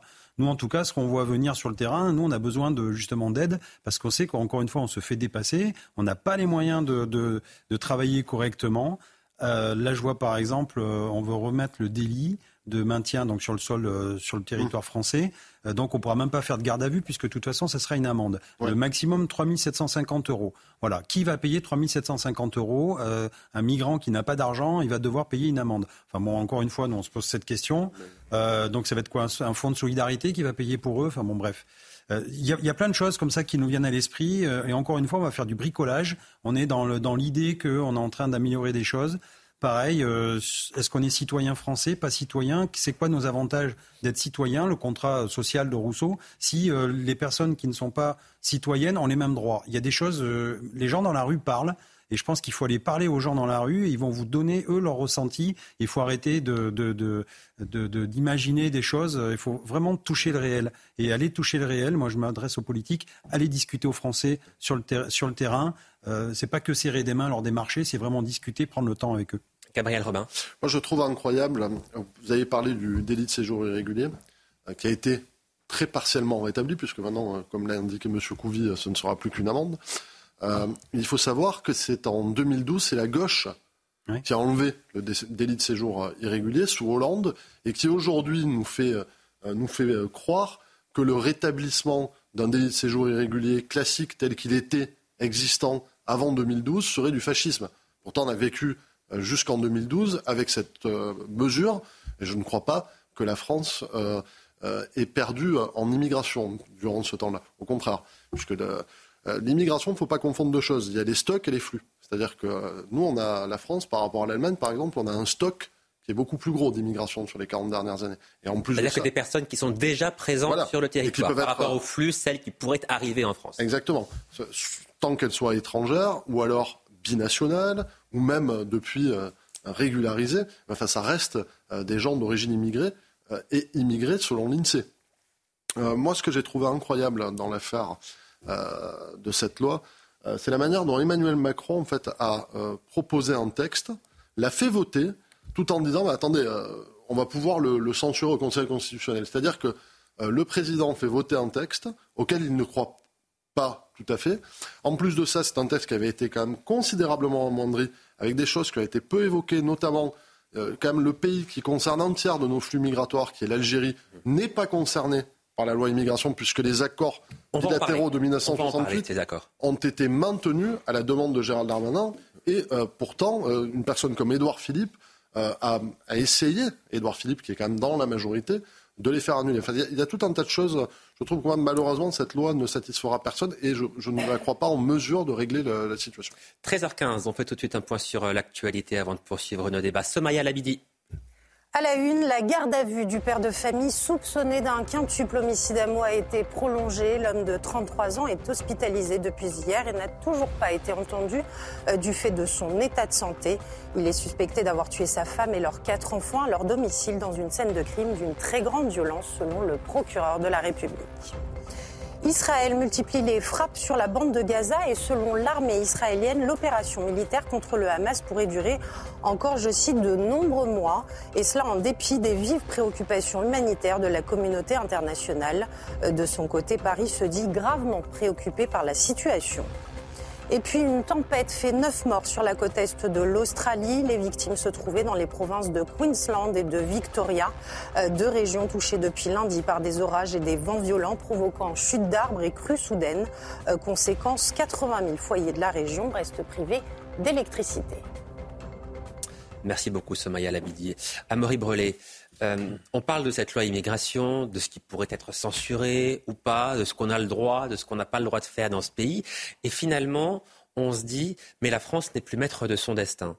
Euh, les Français qui demandent à être consultés par référendum sur l'immigration, on nous dit, on n'a pas le droit, ça n'est pas constitutionnel. Les Français qui veulent moins, voire beaucoup moins d'immigration, on leur dit, ça n'est pas possible. Euh, on a toujours une bonne raison dans ce pays de ne pas faire les choses, et au bout du compte, rien ne change. Oui, parce qu'on paye aujourd'hui le manque de courage des politiques et des gouvernements qui se succèdent depuis 30 ans sur, la question de l'immigration. Et pour en revenir à Emmanuel Macron, depuis qu'il a été élu, euh, ça va faire presque six ans, il n'a jamais abordé le, il n'a jamais osé, eu le courage de s'attaquer au problème de l'immigration. Il a fallu attendre six ans, attendre que son ministre de l'Intérieur monte au créneau lui-même, contre d'ailleurs Elisabeth Borne, dont on sait les relations difficiles qu'il entretient avec la Première ministre, contre le, Président de la République. Et aujourd'hui, le Président de la République, en effet, ça a été dit, de façon très cynique, est en train de s'aborder, de saboter le projet de loi euh, que sa majorité a présenté. Et, le constat, on le fait aujourd'hui, c'est que cette loi adoptée est une loi à minima qui ne fait rien pour s'attaquer euh, aux problèmes systémiques euh, qui concernent l'immigration, rien sur les accords de 68, rien sur l'asile, rien sur les mineurs isolés, quasiment rien sur l'immigration familiale, quelques critères ici ou là. Et la seule solution, en l'état des choses, c'est en effet de donner la parole aux Français dans le cadre d'un référendum. Alors un rassemblement a eu lieu hier à La Courneuve à la demande du euh, maire hier soir pour précisément manifester à nouveau contre cette loi immigration. On écoute quelques participants et on en parle juste ensuite. Nous sommes venus pour dire non, stop, non à la loi euh, fasciste, à cette loi qui méprise les Français en soi. Ce n'est pas uniquement les Français qu'on méprise, mais c'est la République. Je pense que cette loi anti-immigration euh, va l'accentuer et créer encore plus euh, de division entre les, les, habitants. Le maire a pris une bonne initiative pour organiser ce rassemblement qui pénalise en même temps, bien sûr, les, les étrangers et aussi euh, en tant qu'acteurs associatifs. Donc c'est une, une, honte pour, euh, pour la République et puis c'est une honte aussi pour une, terre d'accueil comme la France qui a été toujours euh, une terre d'accueil pour les étrangers, les immigrés et qui ont œuvré, qui ont contribué à, à la construction de ce pays. Gabriel Robin, quand on entend des personnes dire que cette loi, c'est le retour du fascisme, quand on, quand on emploie, quand on utilise des mots qui ont une telle signification, une telle connotation. La question qui me vient à l'esprit est la suivante. Est-ce que cette gauche, cette extrême gauche moralisatrice, ça n'est pas elle qui, depuis des années et des décennies, empêche ce pays de se réformer? Euh, Ça me fait euh, rire. J'en ris. Après avoir vu ce reportage, je préfère en rire. Euh, d'ailleurs, le titre était Les Français divisés. Non, ce n'est pas le cas. Les Français sont unis à 80% pour limiter l'immigration, selon tous les sondages récents euh, qui sont sortis. Il y a un sondage Ipsos, il y a un sondage Elab. Je peux pas Plutôt aux alentours de 70%, mais très majoritairement favorable à limiter fortement l'immigration. Donc il y a un consensus. Le gouvernement devrait jouer sur du velours. Euh, toute la population le veut, y compris la population d'origine immigrée. Quand vous parlez avec les gens, en fait, ils ne supportent plus de voir ce laxisme migratoire permanent. Euh, la France n'est absolument pas un État répressif ou autoritaire, au contraire. en réalité, puisque les, moyens d'entrée, de séjourner, les exceptions judiciaires, administratives qui sont offertes aux migrants irréguliers, c'est-à-dire à des gens qui sont en réalité clandestins, il faut dire le terme, euh, même si aujourd'hui on n'ose plus le dire sans papier, ça veut dire avec papier, mais avec papier étranger. Euh, tout ça déjà, tout ce langage en fait euh, qui permet de diminuer la charge en fait est en train en fait de nous, de nous aveugler sur la réalité d'un phénomène qui est que la France est soumise à une submersion migratoire. C'est une réalité. Tous les Français le savent. C'est pas une nouveauté. Il n'y a même rien de transgressif à le dire puisque la plupart des gens le pensent. Et euh, cette banlieue rouge, cette ceinture LFI communiste qui est très représentée dans le reportage que vous avez montré, moi je pense qu'elle est Aujourd'hui, c'est un épiphénomène et je, je, trouve dramatique que Emmanuel Macron en fait cède à, François Bayrou et à LFI et à quelques chroniqueurs à la télé qui nous font croire au retour des heures sombres. Euh, parce qu'en fait, c'est un trouillard, Emmanuel Macron. Voilà la vérité. S'il cède face à ça, c'est qu'il n'a pas de verticalité. Jean-Christophe euh, Couvi, pour rebondir sur ce que dit Gabriel euh, Robin, est-ce que cette extrême gauche, dont je disais tout à l'heure qu'elle était moralisatrice depuis des années et des décennies, c'est elle qui a fait peur à la droite, euh, qui a empêché la droite de prendre ses responsabilités et de réformer ce pays en profondeur concernant notamment l'immigration, par peur précisément d'être taxé de fasciste, de raciste, de xénophobe, etc., etc. Alors moi, je vais vous dire, quand, euh, quand on est droit dans ses bottes et que, qu'on a une vision euh, pour la société, qu'on a une vision politique, on ne s'occupe pas des, des, des, extrêmes, ni de gauche ni de droite. On, on reste encore une fois sur une ligne. Euh, moi, j'ai, eu l'honneur de, de, de, croiser dans ma vie Yves Guéna, qui était député maire de Périgueux, ancien ministre, qui a, qui a, qui a écrit la cinquième, la, la, la, la Constitution de la Ve République. Et, et j'avais mes grands-parents aussi, c'était des gens de reconstruction, c'était des gens qui avaient une vision pour la France, c'était, fait après-guerre, et en fait, euh, ils nous ont appris ça. Ils nous ont dit que, que effectivement, c'était des gens de devoir. Et quand on a, quand on a des personnes de devoir qui reconstruisent une, un pays, eh bien, effectivement, on fait fi de tous les extrêmes et on y va. Et là, aujourd'hui, on se fait censurer par le Conseil, par le Conseil constitutionnel, on se fait censurer euh, par, euh, par l'Europe. Et en fait, on a, on a l'impression de pas être, d'avoir notre destin entre les mains. On a l'impression tous les jours, à chaque fois, de prendre des coups de bâton sur la tête. Et les Français, bah, là-dessus, ils en ont marre. Alors, on peut faire euh, effectivement, j'allais dire, on, peut employer toutes les communications possibles. N'empêche qu'encore une fois, je dis, allez voir les Français sur le terrain et, discuter avec eux. Et aujourd'hui, bah, je peux vous dire que quand on n'a pas cette vision de la société qu'on va avoir à long terme, ben on se plante. Et encore une fois, on fait que des coups politiques. Et en fait, on n'a pas, il nous manque vraiment des vrais chefs d'État. Marie Brelet. Oui, ce qui est vrai, c'est que la droite, depuis plusieurs décennies, s'est couchée, trop longtemps couchée face à la gauche, face à sa terreur euh, médiatique et culturelle qu'elle impose dans le débat. Euh, il faut quand même rappeler que les idées euh, qui avaient été défendues par le RPR de l'époque, dans les années 80, la fin des années 80 et au début des années 90, proposaient des mesures autrement plus dures et difficiles euh, et répressives que celles qui sont proposées et qui sont contenues dans la loi qui vient d'être adoptée. Et depuis, la droite a un peu évolué. Euh, là, on la sent beaucoup plus mobilisée, beaucoup plus consciente des réalités. Elle a aussi euh, essuyé, il faut le rappeler, une défaite, une lourde défaite à la présidentielle, avec un score le plus ridicule qu'a enregistré la droite euh, dite républicaine, entre guillemets, euh, depuis le, le, début de la Ve République. 4,7%. 4,7% pour Mme Pécresse. Donc cette claque, elle, s'en souvient. Et je pense qu'elle a compris qu'aujourd'hui, il fallait quand même essayer de se rapprocher un peu plus euh, des idées des Français. Comme on l'a rappelé, 70% aujourd'hui des Français, donc une écrasante majorité, sont pour réformer durablement et profondément les y compris à gauche. y compris à gauche. Oui, J'ai en coûte. Oui, de toute façon, de mon expérience en France depuis des années, il, il ne s'agit qu'une loi provisoire. Il y avait tellement de lois sur l'immigration pendant toutes ces années-là. Mais c'est bien le drame de ce pays, c'est que c'est toujours provisoire et donc inefficace. Hein. J'en sais quelque chose parce que moi aussi, j'étais émigré à l'époque, etc.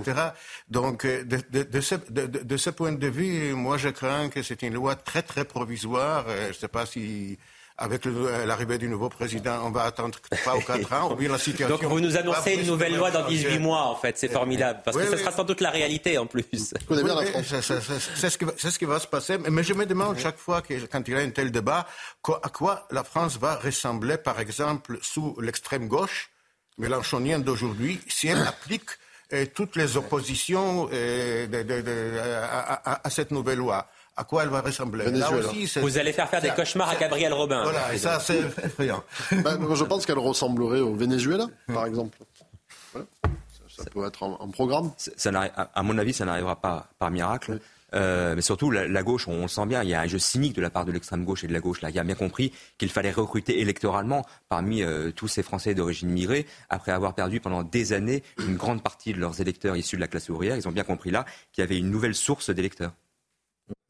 Allez, vous restez avec nous. On marque une très courte euh, pause. On va se retrouver dans, quelques instants pour euh, évoquer assez longuement la situation en Israël et dans la bande de Gaza, puisque l'on a appris la nuit dernière que Tsahal avait une nouvelle fois intensifié ses raids dans la bande de Gaza. La France se dit extrêmement préoccupée. Elle appelle à une trêve immédiate qui doit, selon le Quai d'Orsay, conduire à un cessez-le-feu le plus rapidement possible. Nous serons dans quelques minutes avec Régine Delfour, notre envoyée spéciale en, Israël, pour faire un point complet sur euh, la situation. À tout de suite.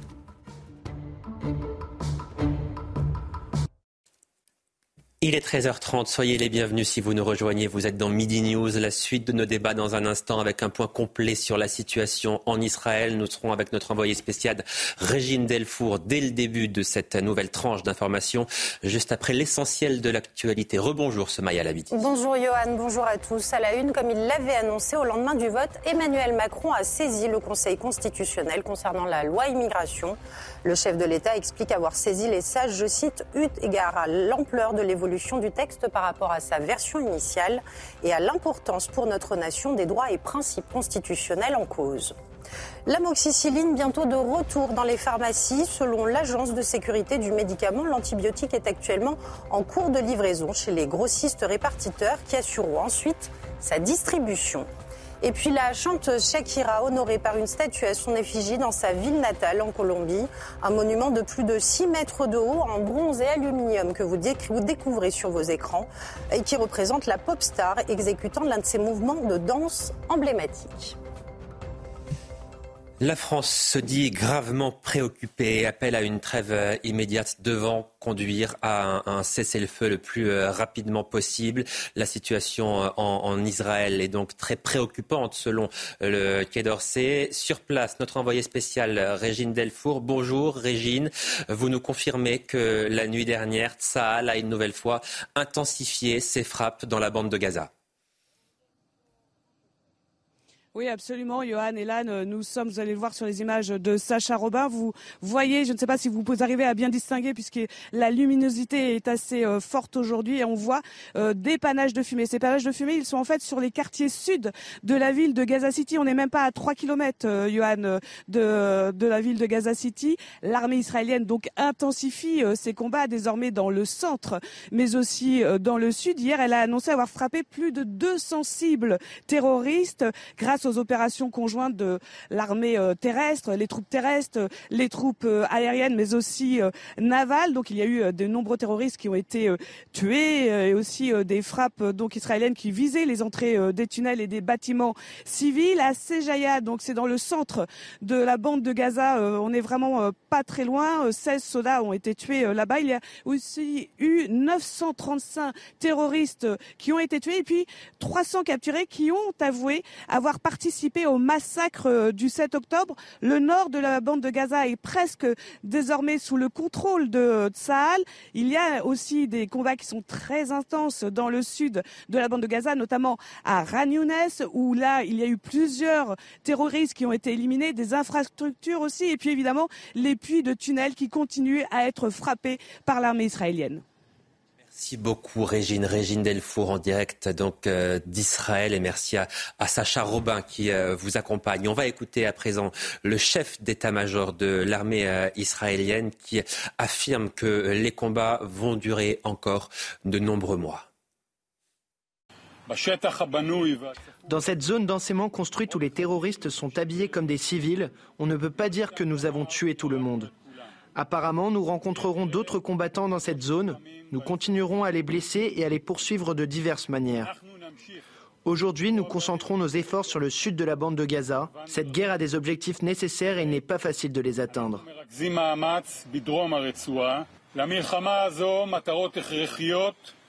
La guerre se déroule dans une zone complexe. C'est pourquoi la guerre durera encore de nombreux mois et nous travaillerons avec différentes méthodes pour que les réalisations soient préservées pendant longtemps.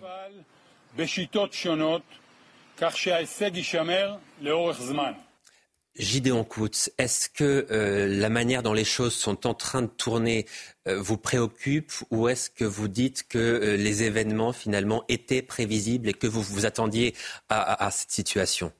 Écoutez, les, choses me préoccupent comme tout Israélien, bien sûr, dès le début.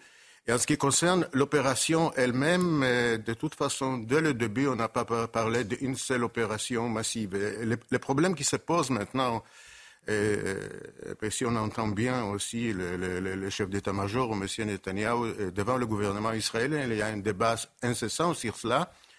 Et quand est-ce qu'on arrête Si on arrête, mais d'abord, quand, plutôt quand est-ce qu'on arrête? Et là, l'étape actuelle de la, de la guerre à Gaza, et on passe à, la prochaine étape. C'était clair dès le début qu'il y aura plusieurs étapes. Donc on est maintenant dans l'étape la plus massive d'attaque terrestre qui, qui, qui, nécessite le plus, euh, qui coûte le plus euh, de, de, de, victimes de, la part d'Israël, bien sûr du côté de la population aussi, de, Gaza. Et, quand est-ce qu'on passe à la prochaine étape qui sera plutôt des actions de commando, des actions ciblées, qui, qui est d'ailleurs très appuyée et par la France. C'est mentionné dans cette étape. Et il paraît que les, les, les, dirigeants aujourd'hui, sauf M. Gantz, qui est là pour partir un jour, et là, ils prennent ça aussi. Et donc, pour, qui est le leader de l'opposition. Voilà, et, et, et, donc, sauf lui, pense encore d'aller au moins jusqu'à fin janvier. Et, là, ça dépendra plutôt des États-Unis qui, qui, sont quand même euh, mais, dans cette décision. Mais est-ce que vous faites partie, vous, de ceux qui pensent qu'il faut aller au bout, coûte que coûte, quel que soit le nombre de, de vies humaines à payer, le nombre de Gazaouis à, à sacrifier, ou est-ce que vous dites on doit quand même tenir compte de ce qui se passe dans la bande de Gaza? Écoutez, euh, personne, euh, quand même logique en Israël, ne pense pas qu'il faut euh, tout perdre pour, pour, pour, tout gagner. Et pour l'instant, en ce qui concerne les otages, ce sont que les négociations qui les ont fait rentrer en Israël. L'armée israélienne n'a pas libéré finalement, vivant, peut-être une seule otage au début. Donc, de ce point de vue, bien sûr, il faut être, il, faut, il faut être logique. D'autre part, on ne peut pas euh, laisser les Hamas de mener euh, le jeu après, parce que cela promet une nouvelle guerre dans, dans très peu de temps. Donc, c'est ça le dilemme, c'est ça le dilemme israélien.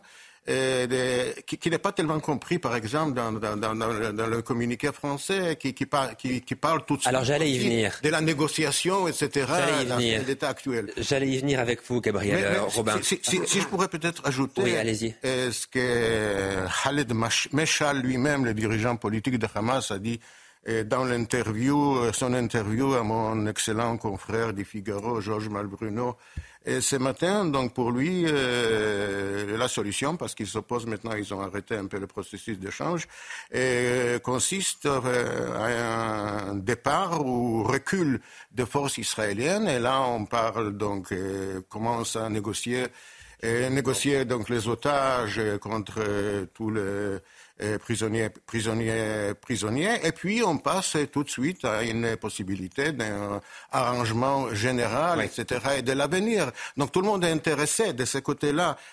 D'ailleurs, d'ailleurs. Euh, rapidement, s'il vous plaît, pour conclure, oui, Je voudrais mentionner tout simplement en ce qui concerne donc euh, nos, nos précédents débats que Monsieur et Méchal promet à la France que le Hamas ne va pas intervenir en France. Voilà. Mhm. Donc, on, peut, être rassuré. mais Gabriel, Robin, pour ah. revenir sur la position de la France, qui est euh, une position dont on, doit débattre naturellement, parce que la France demande une trêve qui doit conduire à un cessez-le-feu. Un cessez-le-feu et après, un cessez-le-feu, pour quoi faire? Pour laisser le temps au Hamas de reconstituer ses forces? Qu'est-ce que propose la France en cas de cessez-le-feu? Il y a deux volets dans une guerre. Il y a un volet militaire et un volet politique.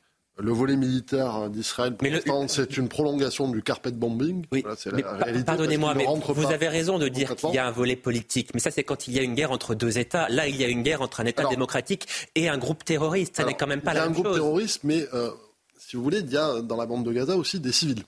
Euh, il y en a, ils sont très nombreux. C'est très peuplé, c'est très densément peuplé. Euh, c'est plusieurs millions d'habitants sur une toute petite bande qui correspond à peu près 2 millions et demi d'habitants. Hein. 2 millions et demi d'habitants. Après, je compte si on compte tous les Palestiniens, il y a aussi la Cisjordanie en ce moment. Il y a des, des gros problèmes en Cisjordanie. Ça peut aussi démarrer de là-bas. Alors, ce que dit Emmanuel Macron, moi je pense qu'il s'appuie sur le plan d'Abdelaziz Al-Sagar, qui est un représentant et un analyste saoudien, qui a proposé trois choses. Une qui est inacceptable pour nous, qui serait de transférer une partie du commandement du Hamas vers l'Algérie. Les deux autres qui peuvent être des solutions, c'est-à-dire d'utiliser la Ligue arabe et les pays arabes raisonnables qui sont dans le débat, c'est-à-dire euh, l'Arabie saoudite, les Émirats arabes unis, le Maroc, pour envoyer une force d'interposition euh, sous mandat des Nations unies à Gaza et organiser des élections. Alors, ça satisfera certainement pas Israël. Je ne pense pas que ce soit possible immédiatement. Mais euh, il y a bien un moment où on va devoir arriver sur un volet politique de résolution du conflit. Emmanuel Macron, M. Euh, euh, Gideon a raison. Peut-être qu'il il l'anticipe un peu trop, et ce n'est pas à nous de le dire d'ailleurs, mais on est en train quand même de s'apercevoir que ce conflit régionalisé devient mondialisé, s'inscrit dans un arc de conflit, parce que vous avez la Russie, vous avez le Sahel, etc. Puis on a ce problème des outils au Yémen, mmh. qui sont en train de perturber le commerce international. Euh, qui envoie des drones iraniens. Euh, les Ukrainiens récemment ont euh, éliminé un navire russe qui transportait des drones iraniens. C'est-à-dire que là, on est quand même sur un conflit très très complexe. Mais avant il n'y a pas, qu'Israël et la, et la question du Gaza. généralise déjà, cela dit, le chef d'état-major, je pense que le ministre de la Défense aussi, ont clairement dit qu'Israël combat maintenant sur sept fronts dont euh, sur six fronts, elle est présente sur le terrain. Donc on se demande, il a mentionné aussi le Yémen et l'Irak, voilà, quel est ce septième front? Mm. Mais sinon, sur les autres fronts, front, Israël est présent. De ce point de vue, je pense qu'on est trop optimiste en pensant qu'on pourra empêcher l'embrasement du conflit qui est déjà assez embrasé. Il y a cette question des civils qui est très difficile à, régler, parce que euh, effectivement, il y a, euh, il y a aujourd'hui, malgré tout, des, des Palestiniens à Gaza qui souffrent, il faut le dire. Et euh, il y a une riposte qui est aussi de la part d'Israël et compréhensible et légitime contre une organisation qui a frappé de manière aveugle, qui a montré aussi une faille du système de sécurité, peut-être une faille aussi de la prévision politique de Netanyahou ante-guerre, parce qu'il avait quand même été alerté, etc. Il avait peut-être dégarni le front au profit de la colonisation en Cisjordanie, qui est un mauvais choix politique que la France condamne, parce qu'il y a une position constante de la France quand même sur les, affaires euh, en Israël et en Palestine. Euh, il n'y a pas de bonne solution en fait. Si vous voulez, c'est très très difficile. Nous, on est euh, pour aider Israël à combattre le Hamas, mais aussi pour la protection des civils et la protection des Palestiniens. Oui, mais ce sont des paroles. Comment, aider comment Israël à combattre le Hamas il faut, être très clair. Quand on prétend aider, alors là, on aide comme les États-Unis. Si sinon, on n'aide pas. Donc, c'est très bien qu'on a une position concernant euh, les futures négociations et, les, solutions. Si ça ne va pas marcher, c'est Israël qui va payer le prix. Pour l'instant, ça n'a pas marché et il n'y a pas d'interlocuteur valable. C'est ça le problème. Oui, parce qu'avant de trouver une solution politique, Israël, me semble-t-il, a bien l'intention d'aller jusqu'au bout et d'annihiler le Hamas en continuant les bombardements, les actions euh, ciblées terrestres la bande de Gaza. Et c'est bien pour cela que le chef d'état-major dit que ça va durer plusieurs mois. La communauté internationale, euh, pour l'instant, n'a pas de prise sur Israël qui disons-le quand même clairement, mais pour que tout le monde l'ait bien en tête, joue sa survie. C'est cela qu'il faut comprendre aussi. Les Israéliens jouent leur survie dans cette guerre contre un groupe terroriste qui a voulu les anéantir. Oui, Israël, a, à mon sens, a raison de poursuivre leur objectif premier depuis le, début de la guerre, qui est celui d'éradiquer les forces, les capacités opérationnelles et militaires du Hamas, qui est un groupe terroriste. Et à mon avis, c'est une nécessité non seulement à court terme, mais à long terme. dit que c'est impossible. D'abord, d'abord pour sécuriser Israël à sa frontière, parce que le Hamas, il faut le rappeler, attaque Israël depuis près de 30 ans. Ensuite, pour débarrasser une bonne fois pour toutes les Gazaouis de euh, cette emprise terroriste et totalitaire que représente le Hamas euh, depuis des années aussi, parce qu'eux aussi en souffrent et on le voit aujourd'hui, ils font partie, euh, ils composent les nombreuses victimes de, de, ce conflit. Et à plus long terme, il est invraisemblable et inenvisageable que l'on puisse renégocier ou relancer le processus de paix avec un groupe terroriste entre l'autorité palestinienne et Israël. Jean-Christophe Couvi, il y a ce qui se passe évidemment entre Israël et la bande de Gaza. il y a la situation en France. Les policiers, tous les jours sur le terrain, sont confrontés aux conséquences de ce qui se passe là-bas. Ça a des répercussions sur le sol français aujourd'hui encore, bien sûr. Ah bah oui, euh, nous on est toujours dans cet équilibre, si vous voulez, de, maintenir cette paix sociale. Et on voit bien que les esprits euh, sont en ébullition d'un côté comme de l'autre, et, et, on évite justement qu'il y ait cette, cette guerre, cette, cette guerre-là, je, le rappelle, mais de la démocratie contre du terrorisme. Hein, c'est ça aussi. Hein. C'est-à-dire qu'on on utilise aussi les, les, les, limites de la démocratie. C'est un État démocrate, Israël, et donc du coup, nous, en France, on voit bien que ça se transplante. Il faut qu'on fasse attention à ça. Mais c'est ce que disait Clémenceau. D'ailleurs, c'est plus facile de faire la guerre que la paix. Et là, on voit bien qu'une fois qu'on est rentré dans, dans, cette, euh, dans cette action de guerre et, et, de nettoyage, à un moment donné, il faut sortir d'une guerre. Il faut sortir par quoi? Par des pourparlers et effectivement éviter que, que, que des civils euh, qui n'ont rien à voir euh, puissent, puissent être victimes. Et c'est là où c'est très compliqué parce qu'aujourd'hui, il n'y a plus de guerre conventionnelle comme on a connu. C'est plus une équipe, c'est plus deux États l'un contre l'autre. C'est des personnes qui se mélangent justement à de la population civile et c'est ça cette lâcheté en fait. Mais les terroristes trouveront toujours une autre excuse euh, pour, euh, pour attaquer la France. Bien sûr. Voilà. Si, si, si ce ne sera pas Israël, ça sera autre chose. La France en Afrique, comme c'était la France contre Daesh. Je vous donne la parole dans un instant, juste après l'essentiel de l'actualité. Somaya Labidi. Alors qu'on célèbre le centième anniversaire de la mort de son créateur, la Tour Eiffel est fermée au public ce mercredi en raison d'un mouvement de grève. Les salariés dénoncent la gestion actuelle qui, je cite, mène tout droit dans le mur. L'UFC Que Choisir dénonce la flambée des prix des hôtels pour les JO. Certains hôteliers du parcours n'ont pas hésité à tripler leurs tarifs pour la période, mais également à durcir leurs conditions de réservation. Il vous faudra compter plus de 1000 euros en moyenne pour une nuit dans certains hôtels lors de la cérémonie d'ouverture le 26 juillet prochain. Et puis mort de l'acteur de Parasite Lee Sun-kyun, le comédien âgé de 48 ans a été retrouvé à l'intérieur d'un véhicule garé dans le nord de la capitale sud-coréenne. Il était sous le coup d'une enquête pour prise de stupéfiants depuis deux mois. Un scandale qui a entaché son image et qui lui a fait perdre la plupart de ses contrats publicitaires. Gabriel Robin, dites-moi si je me trompe, mais j'ai l'impression que la France et donc Emmanuel Macron euh, soutient de moins en moins Israël. Alors, euh, moi, je pense qu'on est dans une position euh, complexe. Comme l'a dit monsieur, euh, il y a le, poids des différentes diasporas, différentes communautés en France, mais aussi de notre politique étrangère. Parce que, si vous voulez, si on regarde les choses euh, très rationnellement, on a des relations commerciales beaucoup plus poussées avec le monde arabe qu'avec Israël. Disons-le aussi. Donc, il y, a cet aspect-là. C'est pour ça que le Quai d'Orsay répète à longueur de temps cessez le feu, cessez le feu, cessez le feu. Je pense qu'il n'y a pas que ça. Je pense que c'est un conflit qui est, qui est pour nous extrêmement problématique et pour le monde entier, et que la France essaye d'être sur une position la plus équilibrée possible, qui parfois sera mal entendue par les deux. Euh, enfin, il n'y a pas deux parties, si vous voulez. Il y a Israël, et puis après, il y a une opinion publique internationale qui est mobilisée pour les Palestiniens, mais qui malgré tout se mobilise aussi pour le Hamas. Et donc c'est là où la, question est, extrêmement complexe parce que je pense qu'on sera tous d'accord pour dire que le Hamas est une organisation terroriste, que le Hamas a tué des innocents. Malheureusement, le Hamas, effectivement, a été choisi en partie par euh, les Palestiniens qui ont voté pour lui, mais a aussi été le meilleur ennemi, malgré tout, du Likoud, qui s'en est bien accommodé. Donc ces, choses-là sont euh, particulièrement complexes et moi, j'imagine les difficultés que doit avoir Emmanuel Macron. Euh, qu'il appelle euh, à une trêve euh, de manière à, apaiser les choses, il est dans son rôle. Après, est-ce que c'est réaliste? Non, ça ne l'est pas. Voilà. ce sont des paroles. Oui, on, en revient toujours au problème de manque de cohérence d'Emmanuel Macron sur ce sujet-là, comme, sur tous les autres d'ailleurs. Au début du conflit, il avait apporté un soutien inconditionnel à Israël. du jour au lendemain, il a retourné sa veste. On n'a pas compris pourquoi. Euh, il avait proposé au début du conflit de lancer, euh, de monter une, une, coalition internationale, idée visiblement, selon Libération, soufflée par euh, Bernard-Henri Lévy, coalition qui n'a jamais vu le jour. Donc, depuis le début de ce conflit, Emmanuel Macron n'a aucune cohérence dans sa stratégie. Aujourd'hui, il n'a aucune solution, aucune alternative. Il y a, la coalition euh, sur la mer Rouge maintenant. Oui, donc oui mais qui n'est pas du tout l'idée qu'il avait en tête. Et aujourd'hui, il n'a aucune alternative à proposer euh, à l'issue d'un cessez-le-feu. Mais pour rebondir sur ce que disait Gabriel Robin de manière implicite, me semble-t-il, est-ce que c'est parce qu'il y a en France une forte communauté musulmane que le chef de l'État est à ce point frileux et euh, prend de plus en plus cette distance avec le gouvernement israélien? C'est ce que vous avez semblé, c'est ce que vous avez semblé dire.